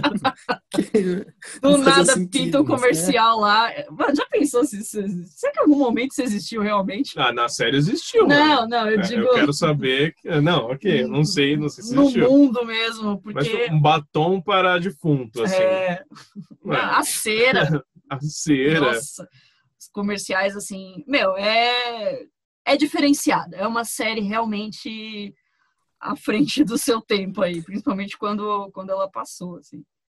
Você ia falar alguma coisa, Felipe? É, enfim, então assim, eu, eu indico muito, assim. Ela já não é tão longa, assim, dá pra. É algo que, que realmente eu indico pra galera assistir pela, pela qualidade do, do- da sua história mesmo. É, os atores, então, eu, eu conheci o, o Michael aqui, realmente, antes de Dexter, foi onde eu, eu conheci ele. Eu gosto muito da Claire também. É uma personagem, assim, É que nesse primeiro episódio ela foi adolescente pirracenta. é, então é exato, chata, né? exato. Mas ela é, né? De uma certa forma, ela é adolescente Sim. pirracenta da situação, mas não. não cara, é, é, é, é foda. Eu, eu não vou falar muito mais coisas, porque senão eu É. vou começar a dar spoiler também, né? Não dei spoiler. E não, não dá. Essa é uma série que realmente precisa ser assistida para você entender o que, que é Six Feet Under, cara. É. E realmente o final é, como todo mundo diz, é muito bom realmente, mas porque também ele foi diferente do que foi a série inteira, né? É. Eu não quero falar mais É, sobre não o final. vamos- Não É. vamos falar mais sobre isso, mas, Mas o final, é, todo mundo, é, tá em todo lugar, assim, É. é um dos melhores finais de série, assim. Mas quer saber de uma coisa? Desapega disso, esquece disso. é, não é Esquece. isso que vai ser Porque a melhor coisa da vai- série também. Você vai ficar pensando, nossa, eu quero muito chegar nesse final, meu Deus. Mano, esquece. É, e às Esquece. vezes a- cria uma expectativa É, diferente. exatamente, exatamente. Mano, só vai assistindo a série. E o Tem final vai curtir ser a condizente e Exato, pronto. exato. Assim como tem outros finais de série maravilhosos por aí. Sim, sim. Mad Men, eu acho maravilhoso. O final de Mad Men. É, Breaking Bad, maravilhoso. Final de Sopranos. Nossa, a gente tá falando de só de série zona também, né? Só de série zona. Sim, sim. É, mas de quem sabe assistir também, porque tem muitas pessoas que também não gostam desses finais. Não, mas aí também se não. é. É, Mas enfim, assistam muito Six Feet Under, cara, assistam. Ela também faz parte, assim, pra quem é seriador, ou pra qualquer um também. Nossa, Uhum. pra todo mundo. É, é perfeito. É isso aí.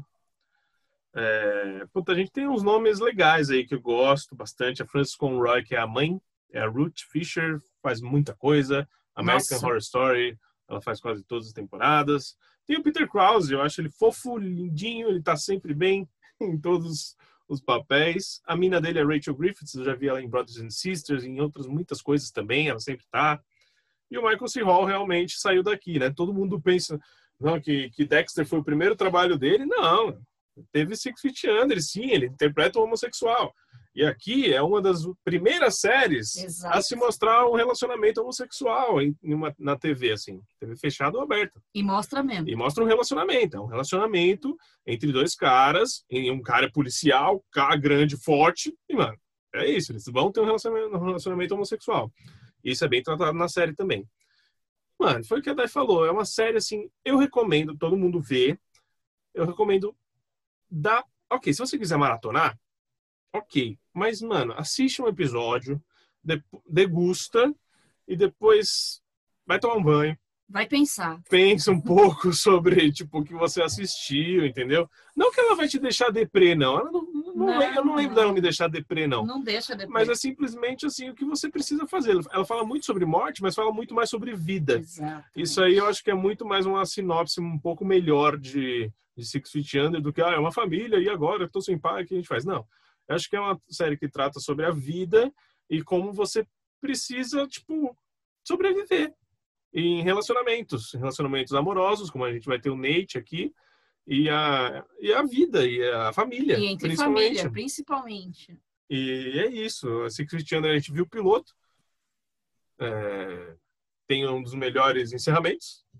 E são cinco temporadas, são 13 episódios. Vai, mas vai com calma. Eu acho que é isso. Six Feet Under é isso, Vai entendeu? apreciando. é.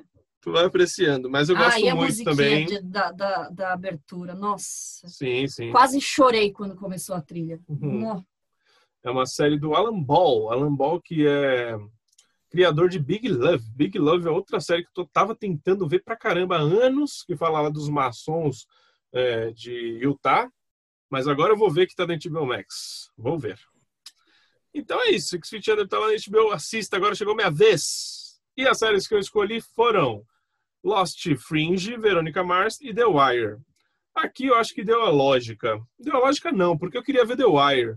The Wire é uma, é uma série que eu tô devendo. Eu assisti uma, as grandes, a grande maioria de grandes séries e The Wire não foi uma delas. Mas mesmo assim deu óbvio. Você achou que Lost Fringe ia ganhar fácil? Sim, fácil. É, então, The Wire pouca gente votou, Lost ganhou disparado, e aí ficou Fringe e Verônica Mars. Verônica Mars até teve bastante voto. Mas assim, ganharam Lost e Fringe, duas séries de criação conjunta do J.J. Abrams, então a gente tem algumas semelhanças também. Se você assistir Lost primeiro e depois Fringe, você vai entender muito também quais são essas semelhanças. Mas vamos começar com quem? Lost ou Fringe? Você escolhe. Fringe. Dá sinopse. Fringe, Fringe, então vai de Fringe. Sinopse, né? Quando um misterioso acidente de avião em um voo internacional deixa todos os passageiros e tripulantes mortos. Eu pensei, ué, ela tá falando de qual? Mas eu lembrei que no começo tem, tem avião. É, tem muita. A gente Sim, viu muito sim. avião também aqui. Arquivo X teve avião também, né?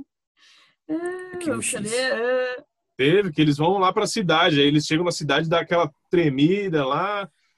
Tá. Ah, mas é bem sutil, É não bem foi sutil, o tema, né? né? É, É, cadê onde eu parei aqui? Ah, Todos os mortos. É, todos os tripulantes mortos sem explicação. A agente do FBI, Olivia Dunham, é, descobre um ex-cientista internado em uma clínica psiquiatra que pode ter relação com o caso. Walter Bishop, o cientista, e seu filho Peter juntam-se à equipe do FBI para auxiliar na investigação. Logo, eles descobrem que uma enorme quantidade de eventos estranhos fazem parte de um padrão bem maior do que imaginam. Mutação genética, reanimação, teletransporte, universos paralelos. E, sem saber, eles estão bem no centro dessa série de acontecimentos que vai mudar tudo o que conhecemos. tá bom, então. Essa foi a sinopse de Fringe, tá certo. Foi igual o episódio. Foi. Foi episódio de Fringe, uma hora e vinte É um de episódio. Eu não lembrava disso, não. Eu não lembrava disso. Mas tudo bom. Assistimos. Globoplay deu a chance pra gente ver, ver Fringe, né? É o único streaming que a gente tem pra ver Fringe. Felipe Chaves, o que, que você achou desse piloto, esse pilotão de Fringe?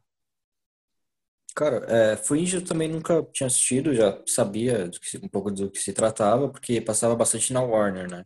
E às vezes eu tava passando de canal, aí parava lá um tempinho, via o que que era, mas nunca, tipo, me interessou muito. E eu nunca peguei pra acompanhar. É, acho que minha mãe assistiu um pouco, mas eu nunca, nunca assisti. Eu peguei pra assistir esse piloto e quando eu vi uma hora e vinte, eu, mano, acreditei, porque um piloto, e, se não me engano, é procedural essa série, né? Vai ter os casinhos lá, vinte e poucos episódios também. Primeira temporada procedural. Já posso dizer Ah, que já vou dar. pois- é, Primeira temporada procedural. Se o resto, não.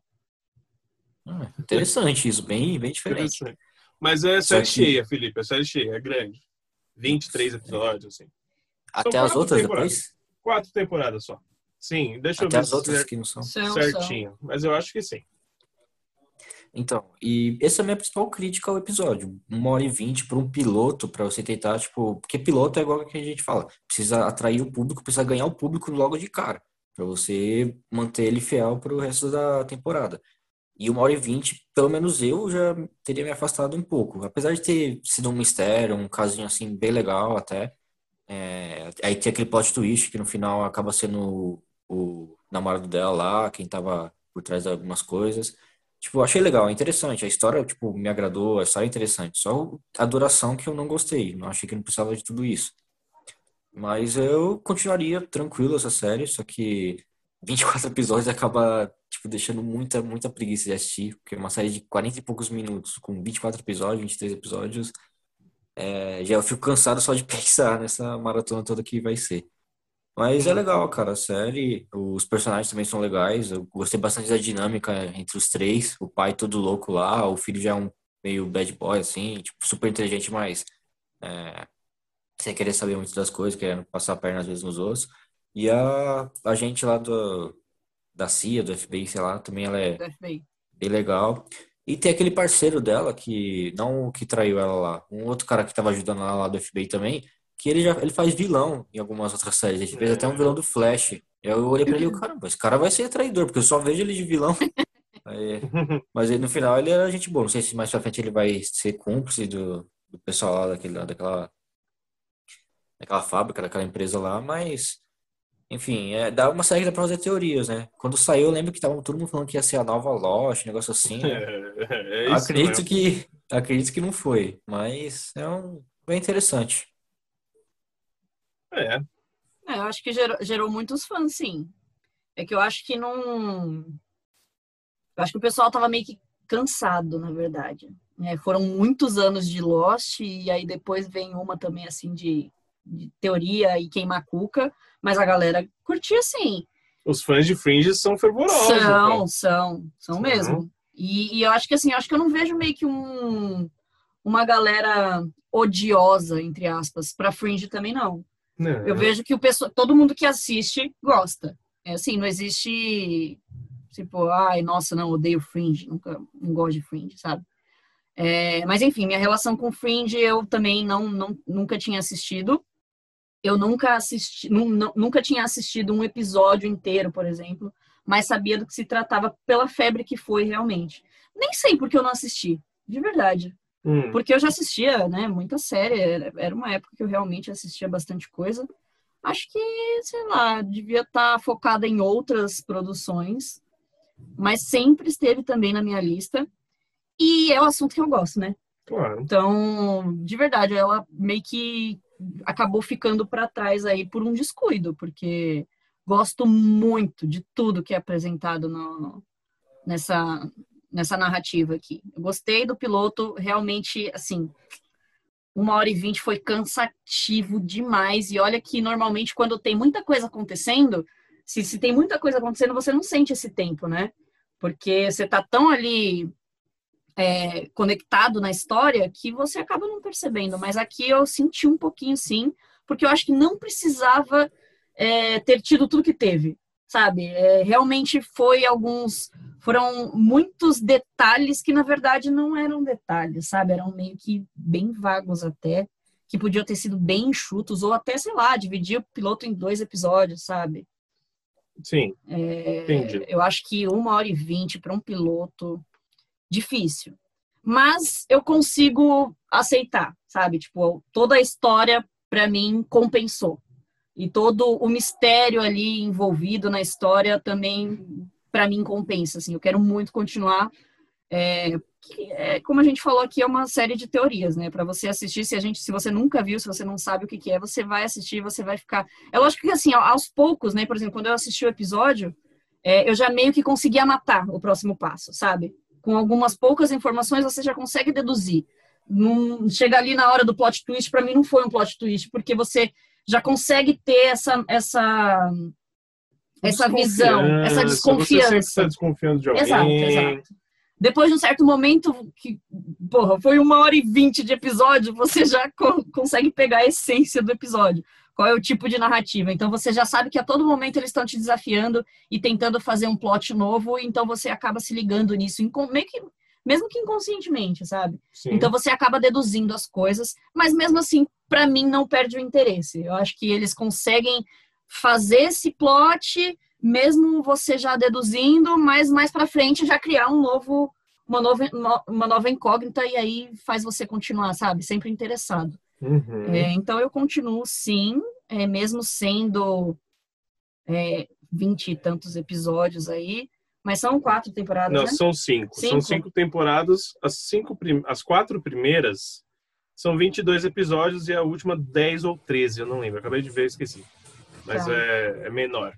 Então, assim, já que são, né, cinco temporadinhas aí, eu, eu consigo mais assistir essa, por exemplo, do que Arquivo X, que tem 12, sabe? É, e aqui muita coisa de Arquivo X você vai ver também. Sim, exatamente. coisa, muita coisa. exatamente. Não, é- sabe, já entra, como Sim. eu falei, já entra em tudo que eu gosto. Tudo que eu gosto tá, tá, tá implícito aqui. Os atores também são legais.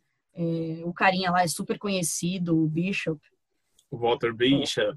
É, mano, eu, sei lá, já perdi as contas de E o Joshua Jackson também, o filho, Também, o também. filho dele.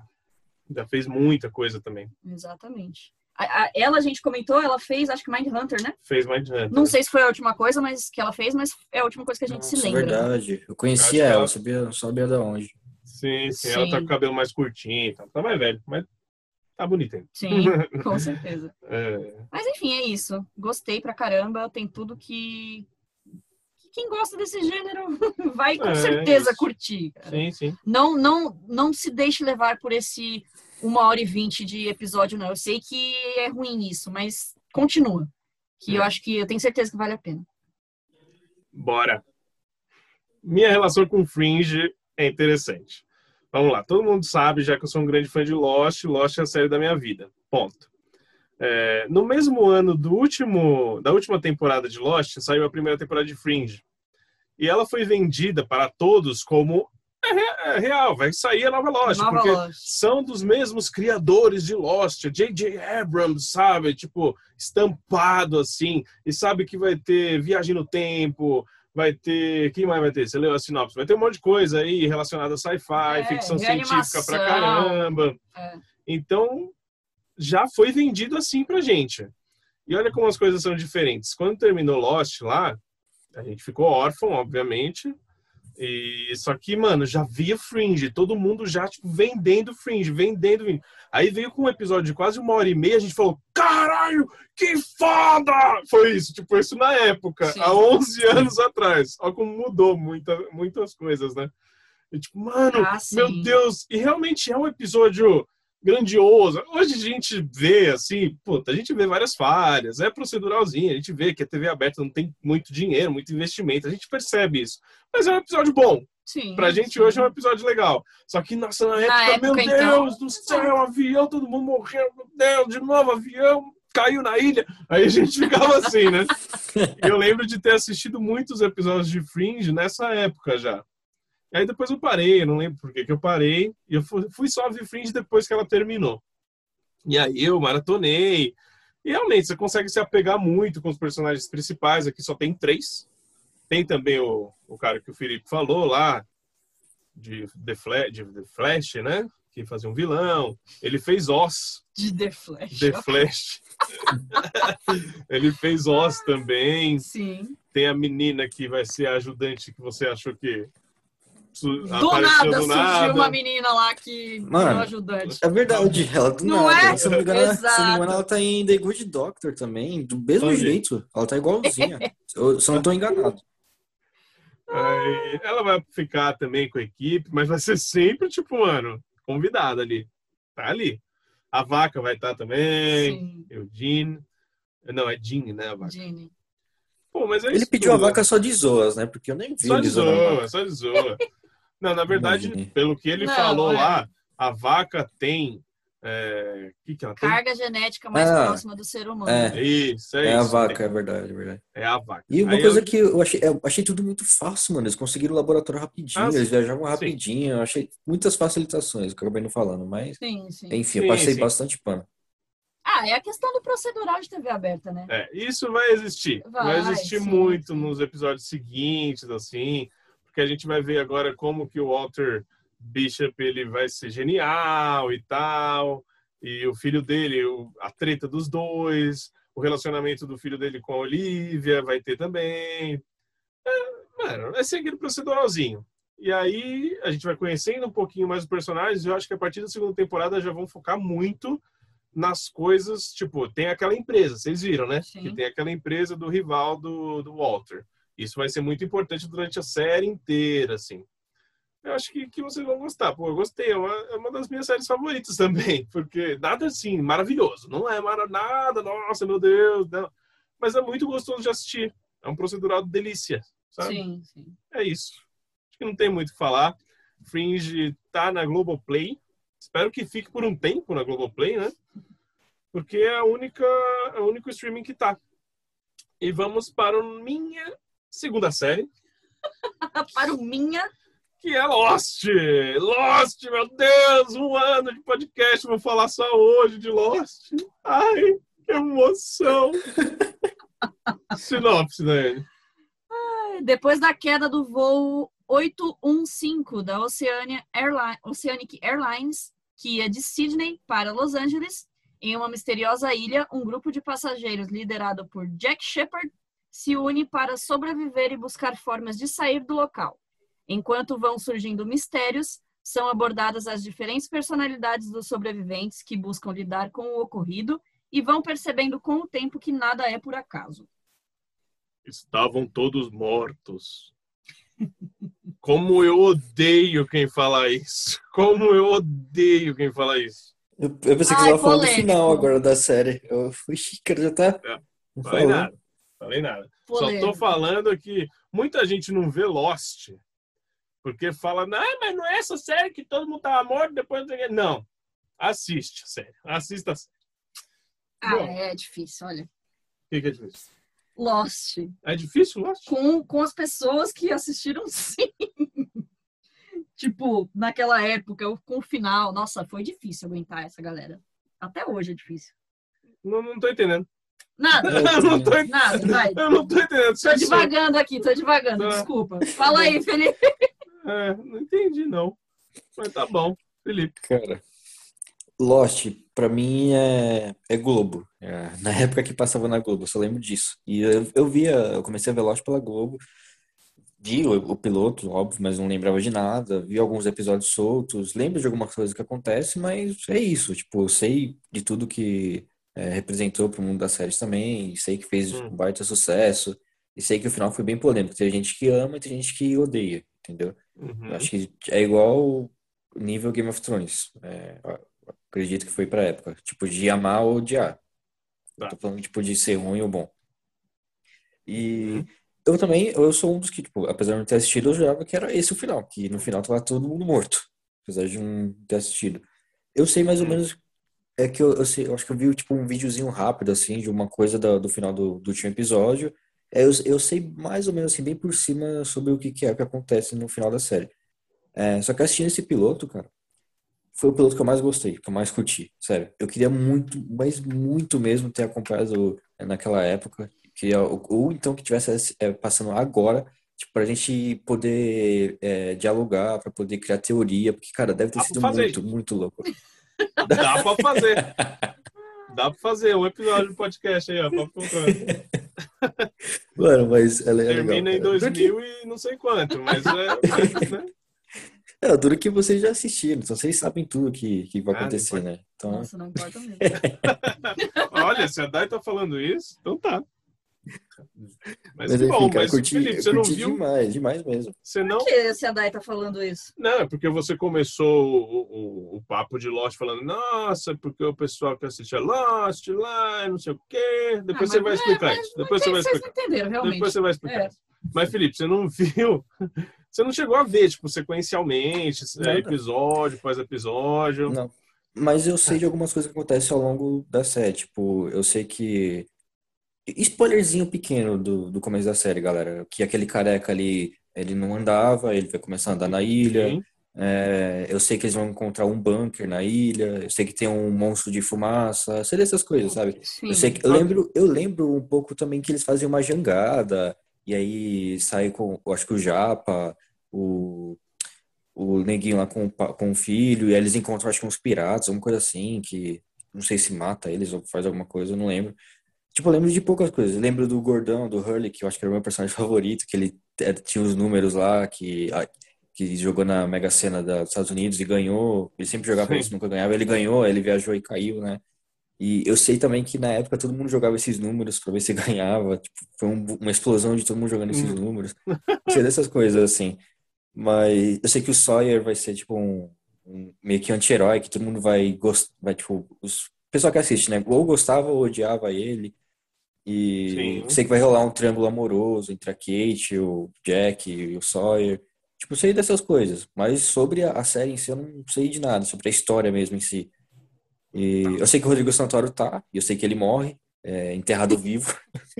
Ah, você já sabe disso. mesmo. Tá. Seja, eu sei, eu sei, tipo, até algumas coisas eu sei. Mas eu quero muito acompanhar, eu vou acompanhar, cara, certeza. Falando rapidinho sobre o piloto em si, é uma coisa que eu achei, tipo, estranha é, é tipo que a Kate, ela se, meio que se apaixona, não se apaixona, mas se apega muito ao Jack, tipo, muito rápido, do nada pra mim. É, por exemplo, naquela, naquela parte lá que eles vão lá no, na cabine do piloto, aí o piloto morre, aí eles estão fugindo lá do monstro, que eu acho que é um monstro de fumaça, né? Que na, na hora ninguém está sabendo, mas todo mundo deve achar que é um dinossauro, alguma coisa assim, né? Sim, Mas sim, depois sim. mais pra frente mostra.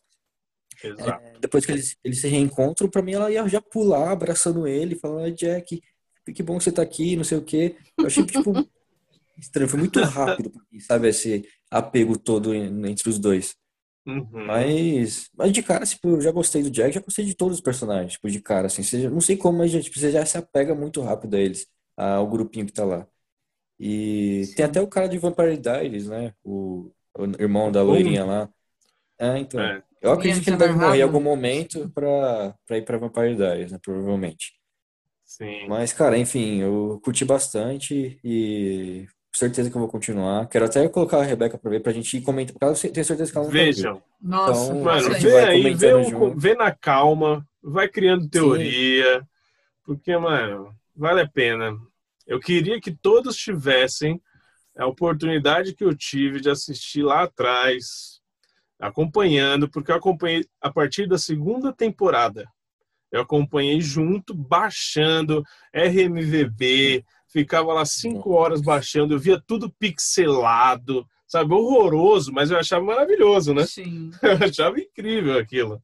Baixava toda, mano, e, e, tinha equipe de legenda que, por exemplo, saía, eu acho que na, se, na sexta ou no, é, na quinta ou na sexta, e tipo, já tinha na madrugada. A equipe de legenda da, de Lost Brasil já era uma loucura. E a equipe também do Orkut, todas as comunidades do Orkut, todas as comunidades de, de tópicos também e de teorias. Mano, era uma loucura aquilo. Lost foi a primeira Game of Thrones, mano. Sim. Foi real, assim. Sim. Mas é isso, assista com a Rebeca, faz ela ver, mano. Assista junto, que a experiência vai ser muito melhor, tá ligado?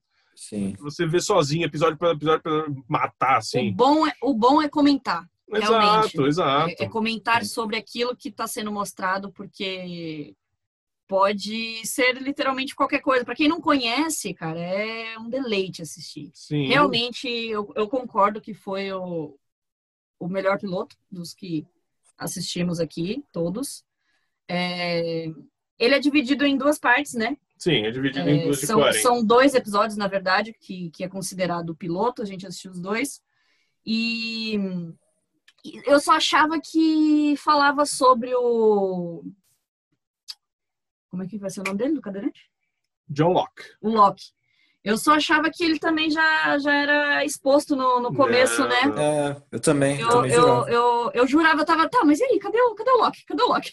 Ele apareceu jogando gamão sim, ali, sim, exato. Mas é só depois, né? É. Porque o piloto, realmente, ele conta a história ali de Do todo acidente, mundo, é, caiu É, e pronto. Aí eu acho que a partir agora do episódio 3, assim que tá, tá lá, né? A partir do episódio 3, aí vem os, flash, os flashbacks. E aí é a história de cada um. História do É, Jack, já tá tendo alguns minis flashbacks para explicar no Do momento avião. do acidente, né? Nossa, Sim, verdade. No já momento em que eles. Com é, o Charlie, já- já isso, teve, já exato. teve, verdade. Mas é agora a partir- é, antes, né? A partir daí, mano, até o final da série é flashback, assim. E, e a forma como. Não só Beck, né? Tem os flash Não só. Exato. Não só Beck. E mas também aí, tem outro flash também tem, que eu né? não vou contar. Exato. Nossa, cara. Muitos flashes. Muitos É. flashes. Pra, pra realmente dar toda a carga da história ali do roteiro, que é magnífica. É, Você, eu acho que você não entendeu o que eu tava falando. Não, porque eu tava explica. falando difícil, porque é, eu também fico com raiva das pessoas que, que criticam muito. E que muitas vezes. É, porque assim, muitas pessoas que não gostam, que odeiam, é porque não entendeu realmente. E, mano, eu, eu, eu- fui um pouco dessas pessoas também, sabe? Tipo, eu, eu terminou, eu fiquei meio assim, sabe? Eu não sabia como me sentir, sabe? Então, foi algo que leva um tempo, e leva um tempo, realmente, porque você precisa saber, você precisa entender o que aconteceu. En- Entende? Sim. E, e- e muitas pessoas não, não, não tem muito disso, né? Mano, a gente, a gente vai atrás, sabe? A gente, a gente quer saber sobre aquela história, a gente se aprofunda naquela história. Normalmente muitas pessoas não são assim. E quando você para, quando você para para estudar toda aquela história, toda, isso falando da série como um todo, tá? É, porque eu acho que não tem como falar de Lost pra gente que assistiu só do que foi o piloto. Então, Lost como um todo, ela é uma coisa muito genial, cara. Muito, muito, muito genial mesmo. É óbvio, tem. É, para quem acompanhou na época, eu acho que pode ter sido um pouco mais cansativo. Porque Lost é daqueles tipos de série que nunca explica nada. Certo. Ela nunca explica nada. Ela só cria novas coisas. As coisas que, que, que acabam sendo explicadas assim é consequência, sabe? Não, nunca existe ah, um fato e explicação, fato e explicação. Não, isso não existe em Lost. Você vai acabando, você vai deduzindo muitas coisas pelo que está realmente acontecendo, que a história está mostrando é, é, novas coisas, sabe? Então, isso acaba se tornando um pouco cansativo. Eu acho que para quem estava assistindo semanalmente é, durante quantos episódios também? Ah, são 23, 20, 22, 21, sei lá, por aí. Apesar que teve um que teve a greve, a greve dos roteiristas. Lembra da greve dos Lembro, roteiristas? Lembro? pegou House pra caramba. Sim, sim. E uma delas foi Lost, que foi acho que a quarta temporada que tem metade dos episódios. Sim, Mas eu acho que a maioria são 20 mesmo. Então, eu me lembro de chegar, sei lá, são quantas? São sete? São seis temporadas? Seis? Eu lembro de, de chegar, assim, realmente em, em duas temporadas, assim, antes de acabar, e eu já tá, tipo, sabe, meio, porra, mas eu, eu, eu preciso de alguma explicação, sabe, para algumas coisas. Mas eu acho que para quem vai assistir isso hoje em dia, talvez seja diferente, né? É, o fato de você conseguir é, maratonar, isso também pode ajudar, por mais que seja uma série bem complexa. Tipo, é uma série cansativa, como eu falei, pelos muitos, é, muitas narrativas, muitos fatos aqui, muitas teorias podem ser criadas. Então, ao mesmo tempo que ela pode ser cansativa, eu acho que às vezes é melhor você tentar maratonar um pouquinho, sabe? Para você engatar. Esse, é, é, eu acho que essa é a questão de Lost, você engatar. Uhum. E, e eu lembro que quem na, naquela época, né, que estava passando, conseguiu se apegar muito também, a galera que co a, conseguia os DVDs, sabe? A galera que comprava o DVD, todo mundo, tipo, meu, madrugava assistindo. Naquela época não era muito comum você maratonar. E a galera, eu acho que começou com Lost. Sim. Maratona começou com Lost, cara, porque era isso, a galera ficou ensandecida e comprou DVD mesmo, ou, né, deu seus pulos aí na internet, só que realmente naquela época, para você conseguir baixar uma temporada inteira, era muito demorado e era muito difícil e a qualidade era horrível. Então a galera comprava mesmo e maratonava, sabe, de passar o final de semana inteiro dentro de casa. Então isso pode te dar um gás a mais. Mas assim, Uhum. é gênio, é genial, é genial. É, você precisa realmente ver a série como um todo e, e pegar a essência de Lost mesmo, porque é louco. Barato é louco. É louco, mano, é louco. E você já deve estar se perguntando que a gente está falando que é muito episódio. Realmente é muito episódio. A primeira temporada tem 25, a segunda 24, a terceira 23, a quarta 14, quinta 17 e 18 a última. Então, mas foi aquilo que eu falei. É, é uma série que também mudou o jeito de se assistir televisão aberta lá, porque é uma TV aberta, não é uma série procedural, não é, não existe isso em Lost. É, tudo está conectado também. É, Lost Foi é a isso. primeira Dark. É, mas é, Lost foi a primeira, a primeira série a matar um monte de personagem, né? Todo mundo também fala hoje de Game of Thrones, nossa, você não pode se apegar. Pô, Lost também você não podia se apegar a muita gente não, cara. Porque É, dá mais ou menos. É, não, mais ou menos. É porque, a princípio, eles já não, não começaram matando assim um personagem fodelacho, entendeu? Então, é, não sei. não sei. É, ele- É, eles fazem matam isso. O piloto lá, que quando eu vi o piloto, eu falei, nossa, ele tá nessa série. isso, cara. e eu lembro, é, eu já tinha visto esse cara em Heroes, ele era um policial lá que Sim, sim. lia a mente. Aí eu falei, ah, ele é meio conhecidinho, então talvez eles vão salvar ele aí. Aí do nada matam ele, eu, caramba. Cara, Lost é uma daquelas produções em que você vai ver quase todos os, os atores de, de séries lá. Do nada vai aparecer alguém e você vai falar: Olha, o fulano de tal série. É uma dessas, assim. Sempre tem rostos conhecidos e muito conhecidos, às vezes, assim. Você fala: Caramba, e ele fez isso em Lost, É. né? Os principais mesmo, eu digo que os. Não, tem mais de principais, mas o Jack, que é o Matthew Fox, ele teve uma carreira meio mais ou menos. Ele hoje está envolvido muito com bebedeira, tipo, ele tá zoado, ele tá muito em rehab, então ele não tá fazendo muitos papéis. Na época de Lost, ele até fez alguns filmes, aqueles U.S. Marshall ou Somos Marshall, não sei qual dos dois filmes, porque é tudo igual. Ele fez. A Kate, ela faz a, a menina Aquela lá, Vespa. a Vespa. Mas o Sawyer também tentou algumas coisas, não conseguiu. É, Lost sofre um pouquinho do que sofre Friends também. Sim, sim. A galera fica meio É, a galera que é principal mesmo. né? O fica- Hurley, mano, o Hurley, o gordinho, pô. O que, que ele fez? Ele só fez personagem, o personagem dele em outras séries, assim, praticamente. Sim. E é difícil. O Charlie também, o Charlie, pô. Ele fez. O que, que ele fez? Ele apareceu Senhor dos Anéis. recentemente. O Charlie? Não, Não, é não, não. o O drogado? Hurley. Tô Desculpa. falando do Hurley. Calma, calma. Peraí. É, o Felipe falou do Charlie, ele realmente faz Senhor dos Anéis. E o Hurley. Mano, a gente viu o É o Hurley gordinho. recentemente. Ele faz How I Met Your Mother, uma participação É. ou outra. Não, não foi How I Met Your Mother. Mas não sei, não sei Ah, mais não, também. foi How I Met. Foi? Foi, foi verdade. Que ele é o amigo lá da, Ele é o da maldição Blitz, lá, né? né? Isso, Blitz. Isso, Exato. isso, é verdade, verdade. Ele, inclusive, ele faz várias piadas de, do, de Lost aí dentro. Sim, Ele fala os números, não sei sim, o quê. verdade. Enfim, mas aí eles sofrem, os atores sofrem um pouco dessa maldição também. Mas que é natural, né? mano? Pô, o cara fica estereotipado pra caramba. Mas, mano, é, é a série da minha vida, é muito boa. É a série, eu, eu já vi ela completa. Eu vi uma, duas, três, três vezes completa.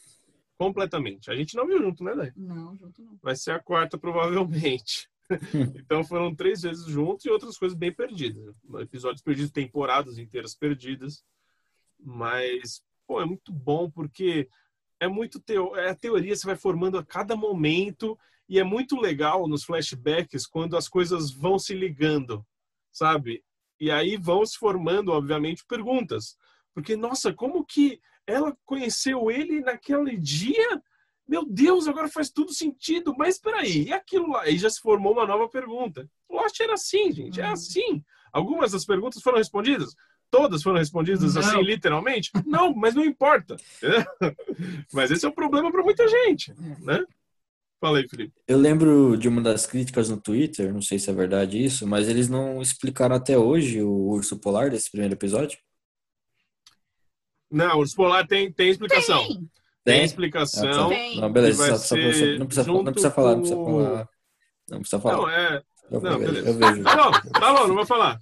Ele explica, ele explica É. assim. Não, Ele mas Porque é eu explica- vi porque- o pessoal, o pessoal zoando, não entendi até hoje o urso polar, não sei o quê. Não, mas Viu? tem. Errado. Inclusive, inclusive falam especificamente, né? Porque, como eu falei, tem muita coisa que, que é por dedução que se explica, se Não, auto-explica. Tem alguma coisa a ver com o gibi do moleque lá que o moleque encontrou? Porque logo, tipo, ele mostra, Mostra um não sei se vocês polar. perceberam. É, mostra o urso Ah, polar e ele já pega, é, ele já pega e passa a página assim, só que, tipo, focou no urso polar. Então, e aí, não mais sei. pra frente Pode mostra o ser que polar. seja. Pode ser que seja, mas eu tenho aqui na minha cabeça a explicação já É. do urso polar. Eu tenho, Não, assim, é, é clara pra mim. Mas, Beleza. mano, quem também não tá assistindo, é, quem também quer começar a assistir agora, assista, dá o play. Depois de, de assistir, vai lá no banco de séries, por exemplo, que tem a comunidade da galera que fica dando sua opinião. Lê se você não entendeu alguma coisa, se você quer pegar teorias de outras pessoas também, é legal. Você compartilha lá o que você tá vendo. Tem também a Lostpedia, cara.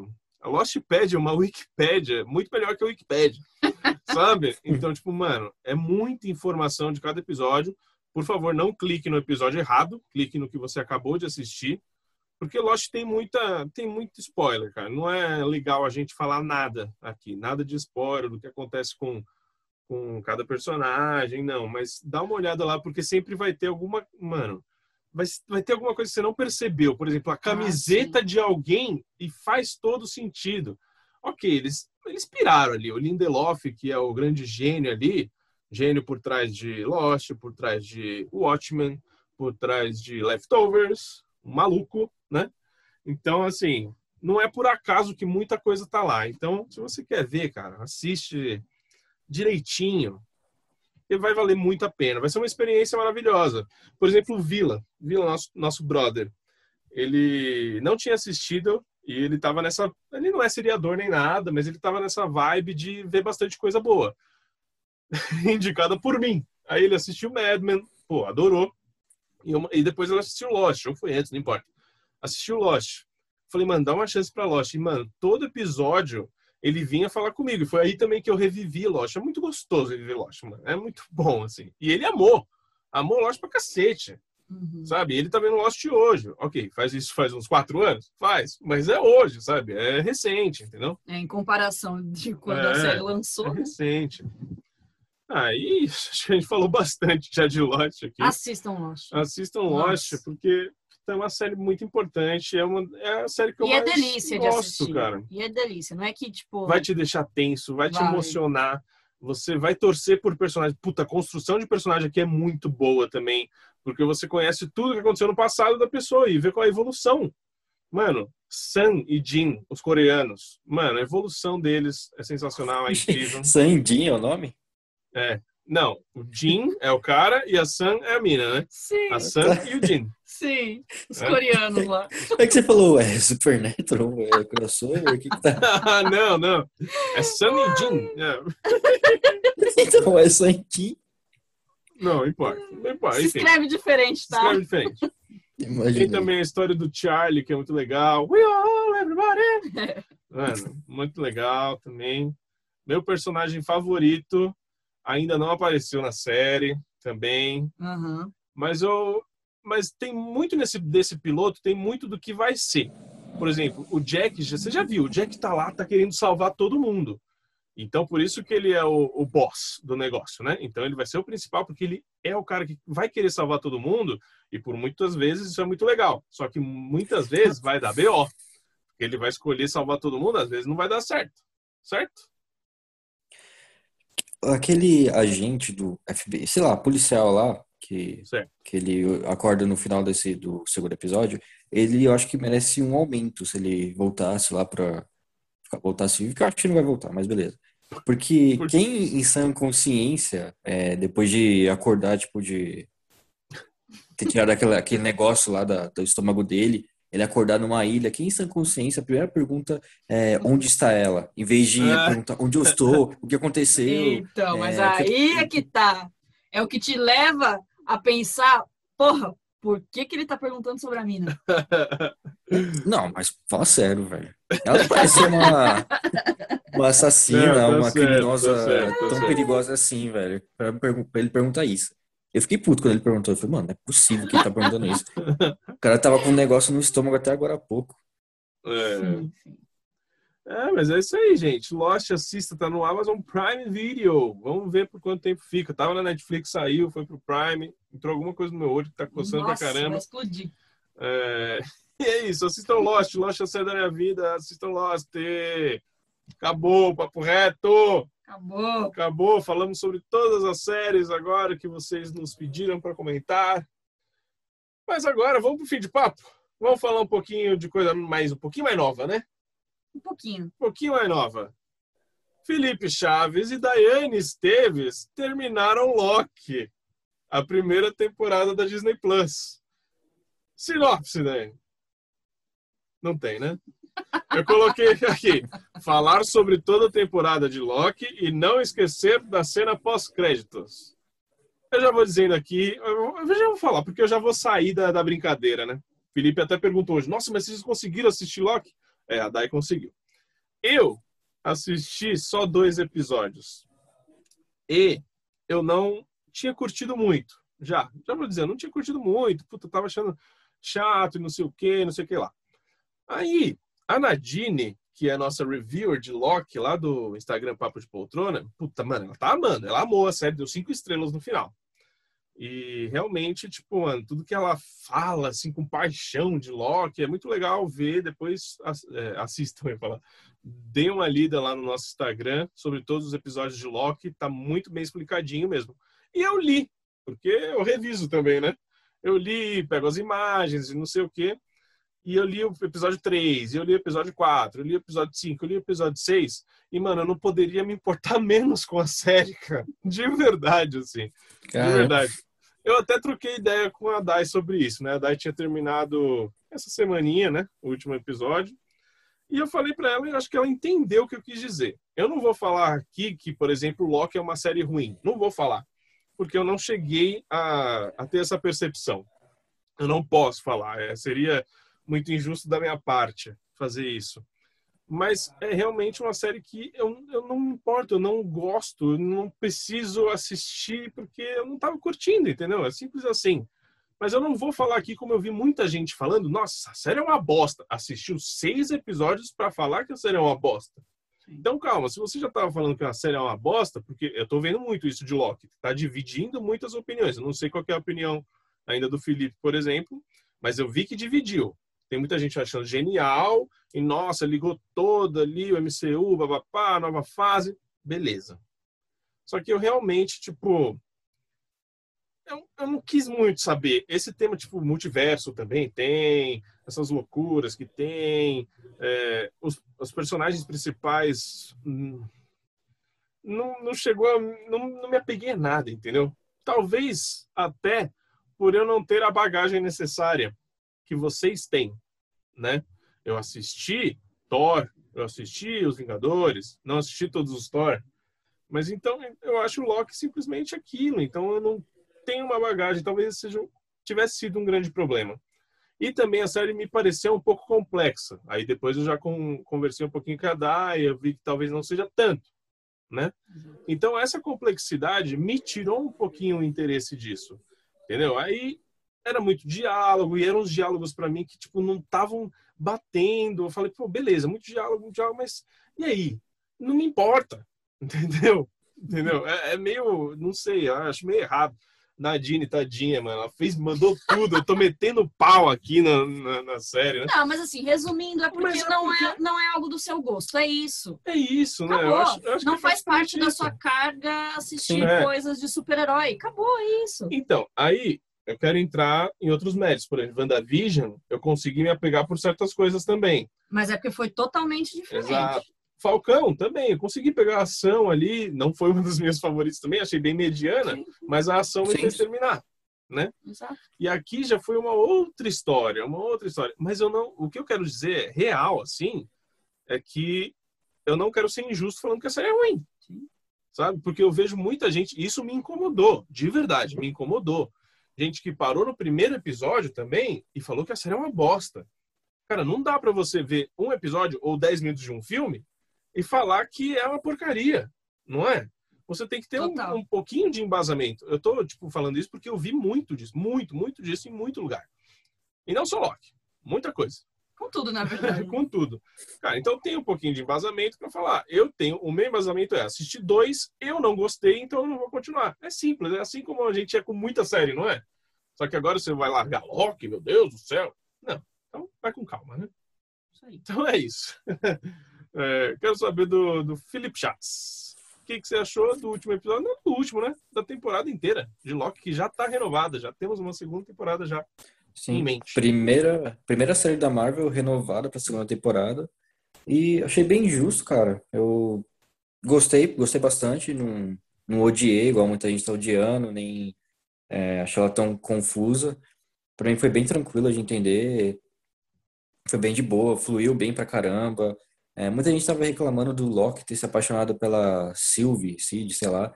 Mas, cara, a Sylvie é, é ele, é literalmente ele, só que em forma de mulher, de uma outra realidade. Então, é você se apaixonando por você. É, é só por você estar tá se amando, entendeu? Mas é isso é, mesmo. É impossível você não se apaixonar por você mesmo. É, você tem que se, se amar. É, você Só tem que se gostar, é verdade. É, então, você tem que se é gostar. Caramba, se você não gosta, não, se você não gosta de você, mas tá certo. Bom, mas eu curti, cara. E o último episódio eu curti pra caramba também. Eu entendo que tipo, não é a minha preferida. Eu gosto muito, mas muito mais de WandaVision. WandaVision pra mim é muito boa. Muito boa mesmo. Mas Loki, cara, o final, o último episódio, eu curti pra caramba também. É, tanto é que aparece o cara lá, que ele vai ser o vilão, o novo vilão mesmo da Marvel. E que é o cara que fez o Atticus do Lovecraft. Lovecraft. Isso, e cara, ele rouba a cena de um jeito. Ele rouba o papel pra ele lá que, meu Deus, ela atua bem pra caramba. Ele é muito bom, muito bom mesmo. E ele vai ser o vilão de da, do Homem-Formiga e da Vespa, no Quantum Verso, um negócio assim. Ele, e parece que ele vai ser um vilão, tipo, tão. É que não, vai, não sei se vai ser bem ele, mas acho que vai ser uma das realidades dele, que agora vai surgir várias, né? Das variantes, e... né? É, então, vai ser uma das variantes. E no final, meio que o Loki criou. Loki não, né? Tipo, a Sylvie criou literalmente o multiverso, que é o que vai eh, definir agora a fase 4 da Marvel mesmo. Agora começou a fase 4. Isso que eu achei mais louco, mais, mais interessante mesmo. E eu curti Loki, velho. Não tô achando nada tão ruim, não, mesmo assim que o pessoal tá falando. Pra mim foi uma boa série, não a melhor da Marvel, mas eu curti bastante. Exatamente. É, eu vi realmente também uma galera bem dividida ou uma galera que amou, ou uma galera que odiou. Eu acho que eu tô na média, assim, sinceramente. É, eu assisti os dois primeiros quando saiu, né? É, na semana em que saíram, em que estrearam, e depois eu dei uma parada E aí eu meio que maratonei tudo, né? Agora nesse último final de semana, essa última semana, eu consegui dar uma maratonada. E eu acho que foi melhor até assim, porque, por exemplo, eu assisti o terceiro episódio, e o terceiro episódio eu achei bem chato, bem boring, que é quando eles foram lá pro planeta Luminat, não lembro é... do planeta lá. É, é, enfim, e aí esse episódio, meu, esse episódio inteiro, inteiro, ele foi na sala verde, assim, inteirinho. E que eu acho que talvez seja um pouco da minha crítica para a série. Eu entendo, né? Porque estamos falando de, de, de, de, efeito aqui, né? É uma produção que, que exige efeitos especiais, que exige é, uma fantasia. É, tá implícito ali, né? É, é um mundo fictício, então precisa disso. Mas esse episódio em si, para mim, foi bem difícil é, porque era tudo muito chroma key, muito mesmo, assim, e bem descarado. E para mim tinha uma, tem uma, Loki tem uma cara muito, mas muito anos 80, 90. Teve muitas luzes neon, é, é muita coisa neon. A caracterização deles, para mim, é bem antiquada, mas eu acho que isso é proposital também, né? As fantasias do, das variantes dele, por exemplo, é, eu fiquei sabendo que o Loki lá, que é ele mais velho, é uma referência aos quadrinhos, acho que é isso. Sim. Sim. Então, Todas as variantes é do, dos quadrinhos. Dos quadrinhos, então. Então, assim, eu também não sou uma pessoa. Eu, eu simplesmente gosto desse universo depois que ele virou cinematográfico. Então, assim, eu não tenho essa carga também de, de HQ para me influenciar. Eu não, nunca tive apego a esses personagens, né? Eu conhecia os super-heróis por serem super-heróis, né? Você sabe quem é o Homem Sim. de Ferro, você sabe quem é o Thor, mas só, você só sabe o nome. Eu não sabia a história de ninguém, por exemplo. Então eu passei a me interessar com os filmes mesmo e gostar realmente das produções simplesmente por serem filmes de entretenimento. E é isso que eu, que eu, que eu levo o Loki, entendeu? Então, tipo, tem, tem coisas que eu gosto menos, em que eu acho é, que pode ser um problema, mas eu consigo relevar tudo. Então eu vejo tudo como um grande entretenimento, eu vejo tudo como Sim. como um divertimento. É isso. Não é algo para você assistir e levar é, é, e criar muita crítica em cima disso, não. É, sabe? WandaVision continua sendo a minha preferida. Eu acho que ela conseguiu se sobressair realmente em questão de roteiro e produção. As outras, tipo, como o Raul falou também, o Falcão foi muito pela ação e Loki, para mim, é, ela foi muito. Ela foi. Eu acho que eu esperava mais, realmente. Eu esperava Sim. mais por ser o Loki, né? A gente já criou, já, já se criou toda uma expectativa em volta do Loki por ser esse, esse anti-herói e tal, porém super amado agora, né? Então, é, eu, eu, eu, meio que passo o pano para tudo que pode ter sido um problema. E que realmente tem. As questões. Mano, a, a, as coreografias de luta são bem ruins. Bem ruins mesmo, sabe? É, a, a, no, nesse episódio aí do, do 3, é, que, que é todo em chroma key, mano, tem, tem umas, umas ceninhas assim, tipo, que é muito. É, é, literalmente você consegue ver muito que é uma coreografia, sabe? E o jogo de câmera não foi suficiente para tornar aquilo dinâmico, sabe? Então ficou bem escancarado toda a, a coreografia ali. Mas também, tudo bem, sabe? É, são coisas que eu, eu relevo e assisto como uma diversão mesmo. As jogadinhas de cabelo dele, mano, toda, eu acho que ele, em toda cena, ele jogava o cabelo umas 10 vezes, no mínimo, no mínimo. Mas também é algo que você passa pano, sabe? Em questão de história, assim, como eu falei, é, eu, eu, a princípio eu achava que era muito mais complexo do que foi né? Tava falando das, varias, das variantes, do, do multiverso, e dava nome para muito nome para as coisas que eu não consegui identificar a princípio. Então, tipo, eu só simplesmente estava assistindo, sabe? Eu não estava criando teorias é, mirabolantes e eu não tento conectar uma coisa a outra. E meio que no final não é tão complicado.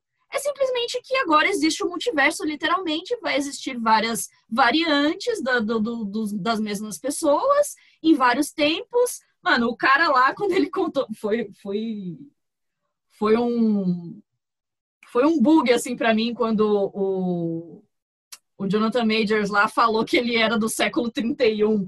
Lembra eu contando para você? É, você falou que era século 31. Século 31, e aí eu contei pro Raul e ele, ah, então ele é do futuro. Eu, não, ele não é do futuro. Eu fiz um. Ah, sabe? É que o conceito de tempo ali Exato, é outro, o né? conceito de Sim. tempo é totalmente diferente. Então você não. Literalmente, você- a gente não pode se apegar ao tempo. Mas é simplesmente é, é, outras, outras é, dimensões que agora vão estar interligadas e que pode ter vários personagens, várias, é, vários atores do mesmo personagem. É isso, entendeu? Então acabou, não, não precisa. é, eu não, não, não criei muita coisa além disso, sabe? Porque senão eu acho que eu ia me aprofundar numa coisa que não era necessário. É simples assim, deixa, deixa é, isso que eu tô pensando, sabe? Eu não, não fiquei vendo também vídeos de teoria, porque senão eu acho que pode complicar mais ainda, pra mim. Pra mim, pessoalmente, sabe? E só o que tinha era isso, né? E só o que tinha. É, mas é porque é isso mesmo, é isso mesmo. Estamos falando de, de uma série em qual o objetivo dela era mostrar o, o variantes de tempo. Então não tem como, você vai criar teorias, né? Mas eu simplesmente assisti pelo entretenimento, é, na no meinho, assim, da, da, do- da temporada, eu acho realmente que ficou bem chato pra mim. Mas eu continuei simplesmente pelo entretenimento e terminei. O Jonathan Majors é a melhor coisa. Sinceramente, ele foi a melhor coisa Sim. de, Sim. de toda de toda a temporada pra mim, sabe? De verdade. O realmente tem diálogos que pra mim são totalmente desnecessários. A, temporada inteira, que duravam muitos minutos numa série de O Loki- 35 minutos, sabe? O Loki com o Owen Wilson ali Nossa, eu não- dando... Eu não aguentava mais. E aconteceu isso com o Jonathan Majors no final também. Ele teve um. Mano, metade do, mais da metade do episódio é um diálogo dele com os dois, com a Sylvie e com o Loki, sabe? Mas foi a melhor coisa. Sim. Ele foi muito bom, muito bom. De atuação, assim, foi legal ver ele assim, sabe? Mal, meio mauzão tal, porque a gente viu ele em Lovecraft todo fofo, todo, né? Uhum. Então foi legal ver uma outra variante É. deste ator.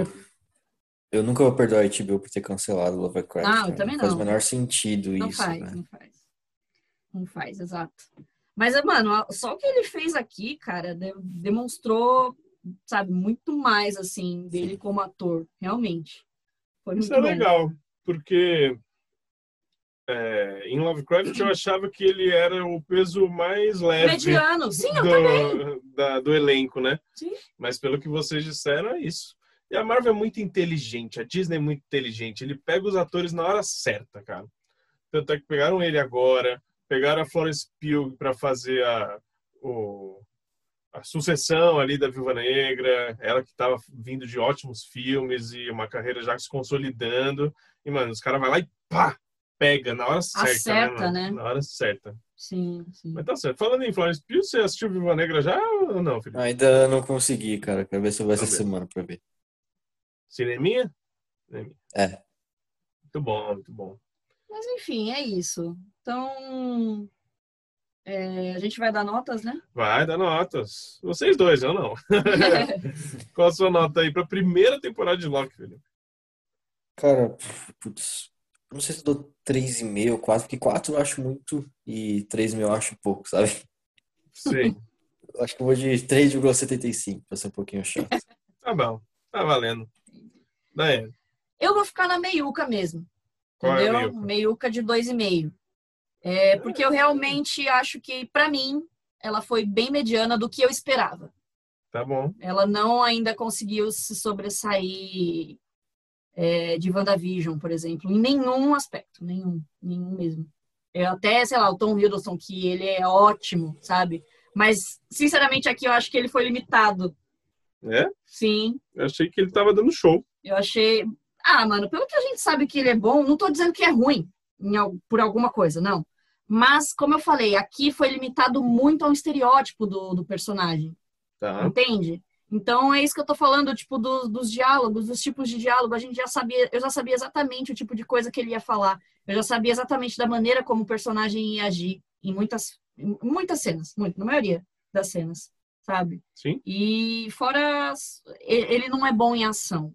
infelizmente, sabe? Ele não é um ator de ação, tipo, ai, pra fazer luta. Não é. Ele nunca foi, nem sendo Loki no, no, no, começo de Vingadores. Ele não é, ele não é o, o, o, personagem que tá ali fisicamente na luta. Ele era sempre a, a cabeça pensante. Ele era sempre o esperto da situação. Então ele não utilizava de força física. É o deus da trapaça. Exato. Então aqui, que exigiu um pouquinho mais de, de luta corporal, não foi tão bom, sabe? Então, para mim, ele ficou um pouco limitado. Então, de uma, de uma maneira geral, é, eu deixo na média mesmo, de 2,5. Muito bom. Então é isso, gente. Essa foi a temperatura, temperatura, a temperatura máxima de Loki. Primeira temporada acabou. Não sei para quando está prevista a próxima, mas vai chegar. E para encerrar, vamos encerrar com um filminho e encerrar a sua trilogia. Rua do Medo, 1666 a terceira e última parte desta trilogia da Netflix. Um projeto ousado, diferente. Conta a sinopse aí, Dai. Rua do Medo 1666. Quase que não sai. É a terceira parte dessa trilogia adaptada. No filme, um grupo de pessoas de um pequeno vilarejo colonial é vítima de uma brutal perseguição religiosa durante o século XVI. 17 o que causa efeitos desastrosos por séculos, jogando uma maldição assustadora em todos os moradores daquele lugar. Muito bom. Bom, história se encerrando, descobrimos o que aconteceu lá no começo, como foi criado toda essa maldição. Felipe Chaves, o que, que você achou desse terceiro filme e qual que você gostou mais? Conta aí. Cara, eu é, curti, curti bastante. Toda a trilogia eu curti. Uh, achei uma ideia bem diferente, mas interessante da, da Netflix ter feito isso. É uma curiosidade, eu vi que a criadora, da produtora, sei lá, dessa trilogia, ela tá a fim de fazer tipo um MCU dos filmes de terror, baseados nesse, nessa, nessa série de livros. Porque esse, o autor desse livro tem, dessa trilogia da Rua do Medo, é, na verdade, não sei se é uma trilogia ou foi tudo só num livro. Ele tem vários outros livros sobre terror, assim, tipo de zumbi, uhum. fantasma, várias coisas assim. Ela quer muito fazer vários filmes para Netflix ou séries, no, se passando tudo no mesmo universo. Sempre tem uma pontinha para se ligar uma coisa a outra. E a Netflix eu acho que tá empolgada de fazer, porque parece que tá fazendo um sucesso nessa trilogia. O pessoal tá curtindo. Uhum. Seria bem legal se eles, se eles conseguissem fazer isso. E falando sobre o terceiro filme em si, é, gostei tipo, uma única crítica que eu tenho é que eu acho que não precisava ter usado os mesmos atores para fazer esse, esse, eh, os personagens do passado. Eu não sei certo. por que, que eles fizeram isso. É, sendo que no segundo filme eles mudaram todos os atores. Acho que no terceiro eles podiam ter mudado também para o passado. Mas beleza, não mudaram. Tô tranquilo. É só uma crítica para ser um pouquinho chato. Mas o que eu curti mesmo foi tipo o plot twist de que no final não era a, a bruxa lá não tinha nada de má, não era ela a culpada. É, foi um plot twist para mim, isso não esperava por isso.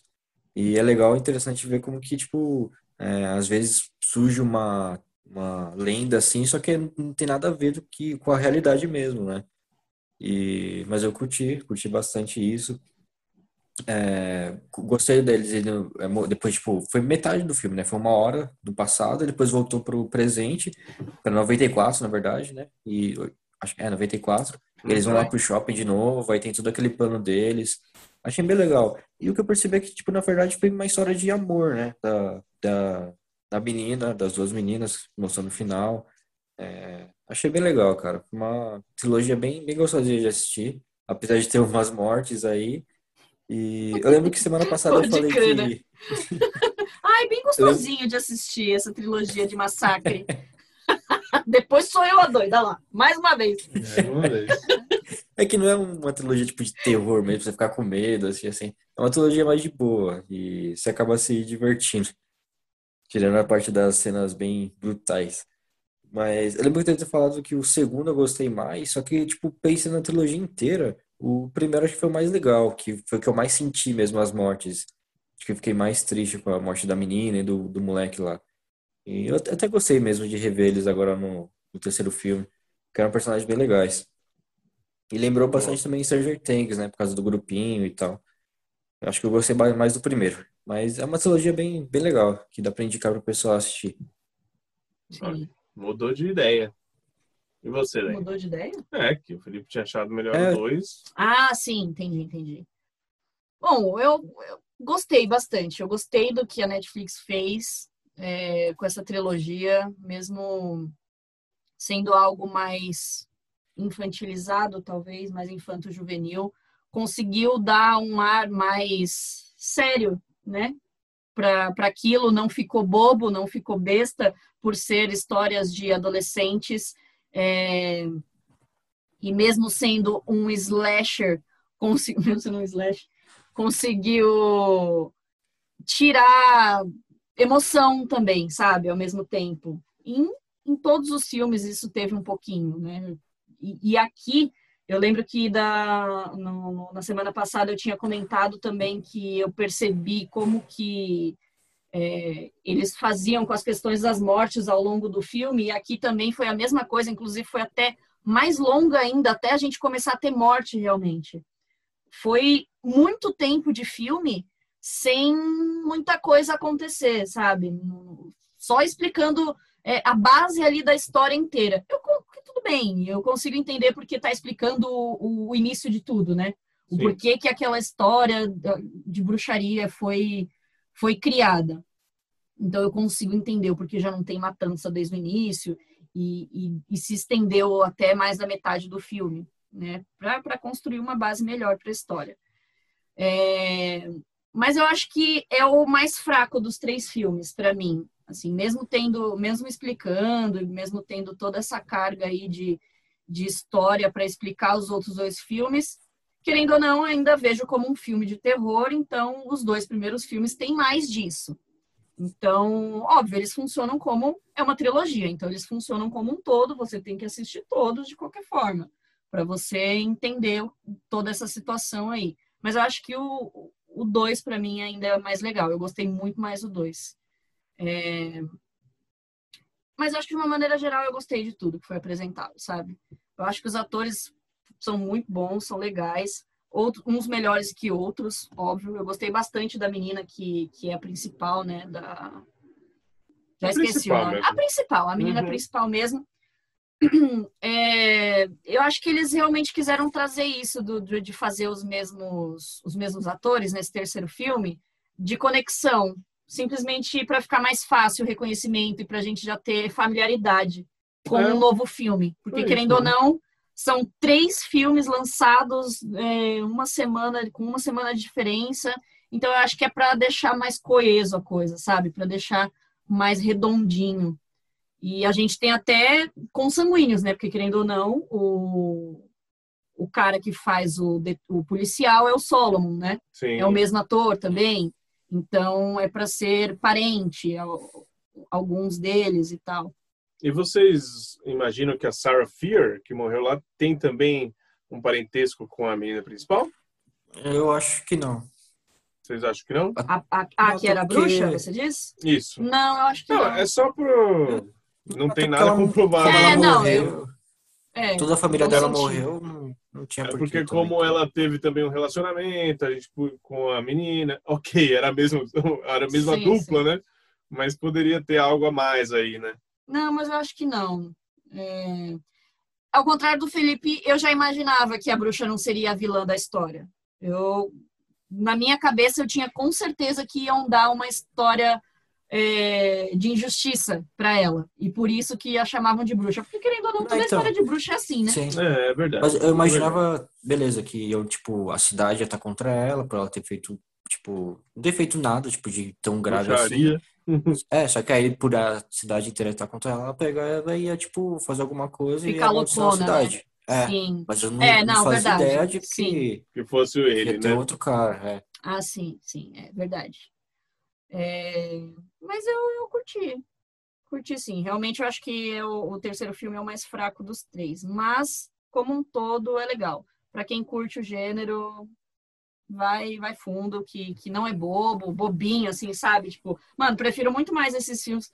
Muita galera vai, pod- pode me odiar agora, principalmente os que são amantes do terror, mas sei lá, prefiro esses filmes do que, sei lá, Chuck, sabe?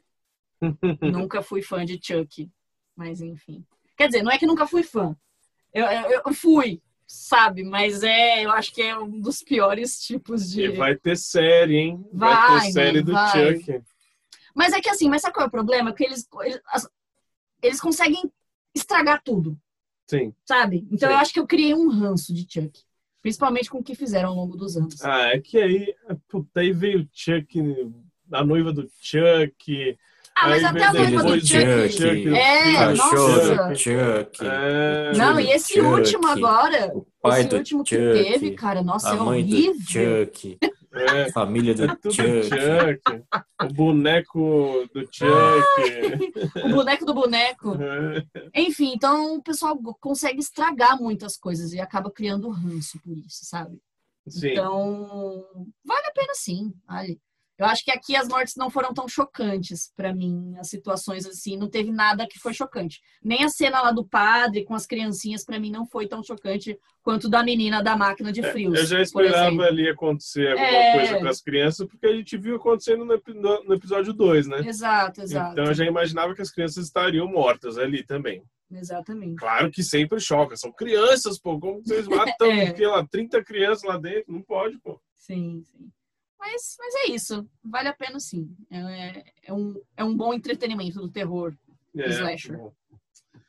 É, eu concordo, eu concordo com vocês dois. Eu acho que esse foi um talvez mais fraco.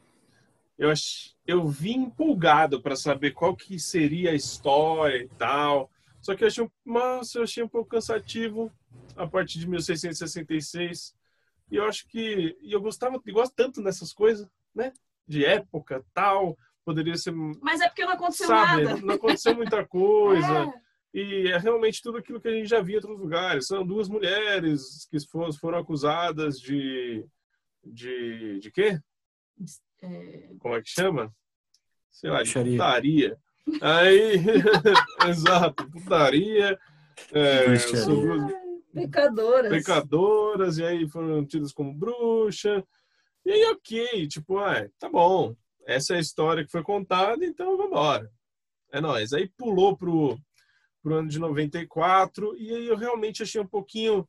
Faltou um pouquinho, sabe? O que teve no 1 e no 2, um trabalho muito legal, é, um cuidado, e aqui eu acho que talvez tenha faltado um pouco, talvez nessa separação, não, não sei direito o que, que aconteceu, o que, que faltou, né? Mas, por exemplo, primeiro e segundo filmes de trilha sonora foram incríveis, e aqui já faltou, porque a gente não, não teve, teve muita tensão ali, coisas tipo a trilha sonora bem incidental mesmo, sem muita música, sem muito barulho. E até porque estamos no século Exato, XVII, exato. então a música. Mas até no final, depois, até no Sim, final. sim. É, mas E toca uma aí, música lá no, no shopping, né? Tocam, tocam, tocam, tocam no shopping. Puta. Mas aí Quando- volta, né? Quando volta, quando volta. É, Sim, quando eu volta. digo, em toda, em toda a parte de 666 não, não tinha. Sim, isso. né? Nem, nem tinha como. Aí eu acho que pecou um pouquinho no ritmo, assim. A menina é boa, gostei dela, a atriz principal, mas só, nossa, outro cara lá, o vilãozão do negócio, que foi o o cara do Machado no segundo, achei ele insuportável, tudo hum, nossa, chato pra caramba. Nossa, chato, chato, chato, insuportável. E acho que faltou. Faltou isso, faltou me, me, eu me apegar um pouquinho mais também ali com os personagens, como eu me apeguei ao primeiro filme, eu já tinha falado aqui. Aí quando eu volto para 94, eu vejo os me- a mesma molecada, aí eu já acho legal, Sim. né? Aí eu sim. já acho bacana. E eles têm todo um plano para pegar, o plano começa a dar certo. Claro que não ia dar 100% certo, porque não é assim que funcionam as coisas, né? É, e- mas, pô, era legal. Aí já voltou a vibe Stranger Things. Quando volta a vibe Stranger Things, eu falei, pô, tá show agora, vamos lá matar esses caras. Eles fizeram cada um lá bater no outro. Nossa, genial essa né? parte, adorei. Foi legal Muito pra bom. caramba. Sim. Aí quando a menina entrou lá pro, pras, pro meio das, dos bagulho nojentos, negócio crescendo, aí essa menina já não, não, sei, não curtiu muito não curtiu muito não.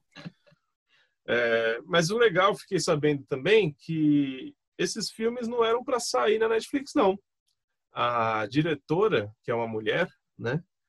Ela queria, ela não queria vender, ela queria lançar nos cinemas, né? Aí por todo esse problema de pandemia, e a Netflix também deu uma olhadinha no primeiro filme, viu que tinha potencial, ela falou: peraí, vem cá, a gente pode fazer um negócio. Era para ser como no cinema? Saindo um filme por mês no cinema. Só que a Netflix pegou, E aí eles trocaram uma ideia, pô, pode ser semanal? Semanal, e foi sucesso. Foi muito sucesso.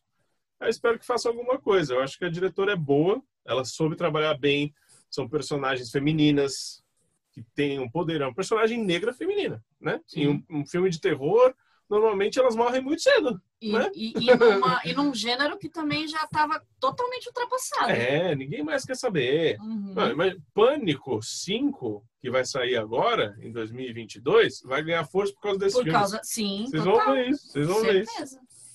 E eu, e eu já tô querendo mais assistir Pânico, olha só. O, quin- o quinto filme, por Sim. causa desses filmes. Já anima um pouco Pô, mais, né? bastante, bastante. Mas eu achei muito bom. Tipo, é uma ideia diferente, porque foi trabalhado. São três filmes, sim, mas foi trabalhado como série. Deixava um ganchinho, é, aí para ser abordado no próximo episódio, e aí no final juntou tudo e deu uma resolução. Foi legal, pô, foi trabalhado como uma série legal. Uma hora e meia, os dois primeiros, esse foi quase duas, achei um pouquinho mais puxadinho. Sim. Mas é isso. Achei legal, achei muito boa iniciativa. E vamos dar as notas. Felipe Chaves, sua nota para a terceira parte. Cara, eu vou dar uma nota, na verdade, acho que pra trilogia inteira. Eu vou dar uma nota 4. Uma... Essa, porque se fosse só essa terceira parte, eu daria acho que 3,5, que realmente foi a que menos gostei. Mas pra trilogia inteira eu dou uma nota 4. Diane. Mesmo pensamento. Pro filme sozinho, esse terceiro filme eu daria 3,5. Que foi o, o menos, assim, que eu dei, né? Dos outros eu acho que foi igual, acho que foi 4. Mas enfim, de uma Vocês maneira. dois é, deram quatro no último, eu não lembro o primeiro. é, Faz sim, tempo. mas é, de uma maneira geral é uma nota 4. Eu vou, eu vou ser mais chatinho, porque eu acho que é um filme 3,5, né? Mas não que seja filme ruim, entendeu? 3,5 não é uma nota ruim, não. É, e é outra coisa, tipo, é terror slasher, sabe? Tipo, eu nunca fui fã também do gênero, não, vou ser bem sincerão aqui. Tipo, ah, eu assisti os filmes só por assistir mesmo, né? Eu sou muito mais fã do, do novo terror que tem por aí, o terror psicológico, um Corra, um Midsommar, um, um Us. Eu sou muito mais fã desse tipo de terror. Mas olha só, conseguiu Surpreendeu, né? pra caramba, me surpreendeu muito bem. Então eu fico 3,5, vou fechar tudo 3,5, vai, porque eu dei 3,5 no 1, no 2, aqui eu daria menos, mas não importa, deixa uma nota geral para 3,5. E é isso, Rua do Medo, é, amanhã, amanhã não, dia 20, né?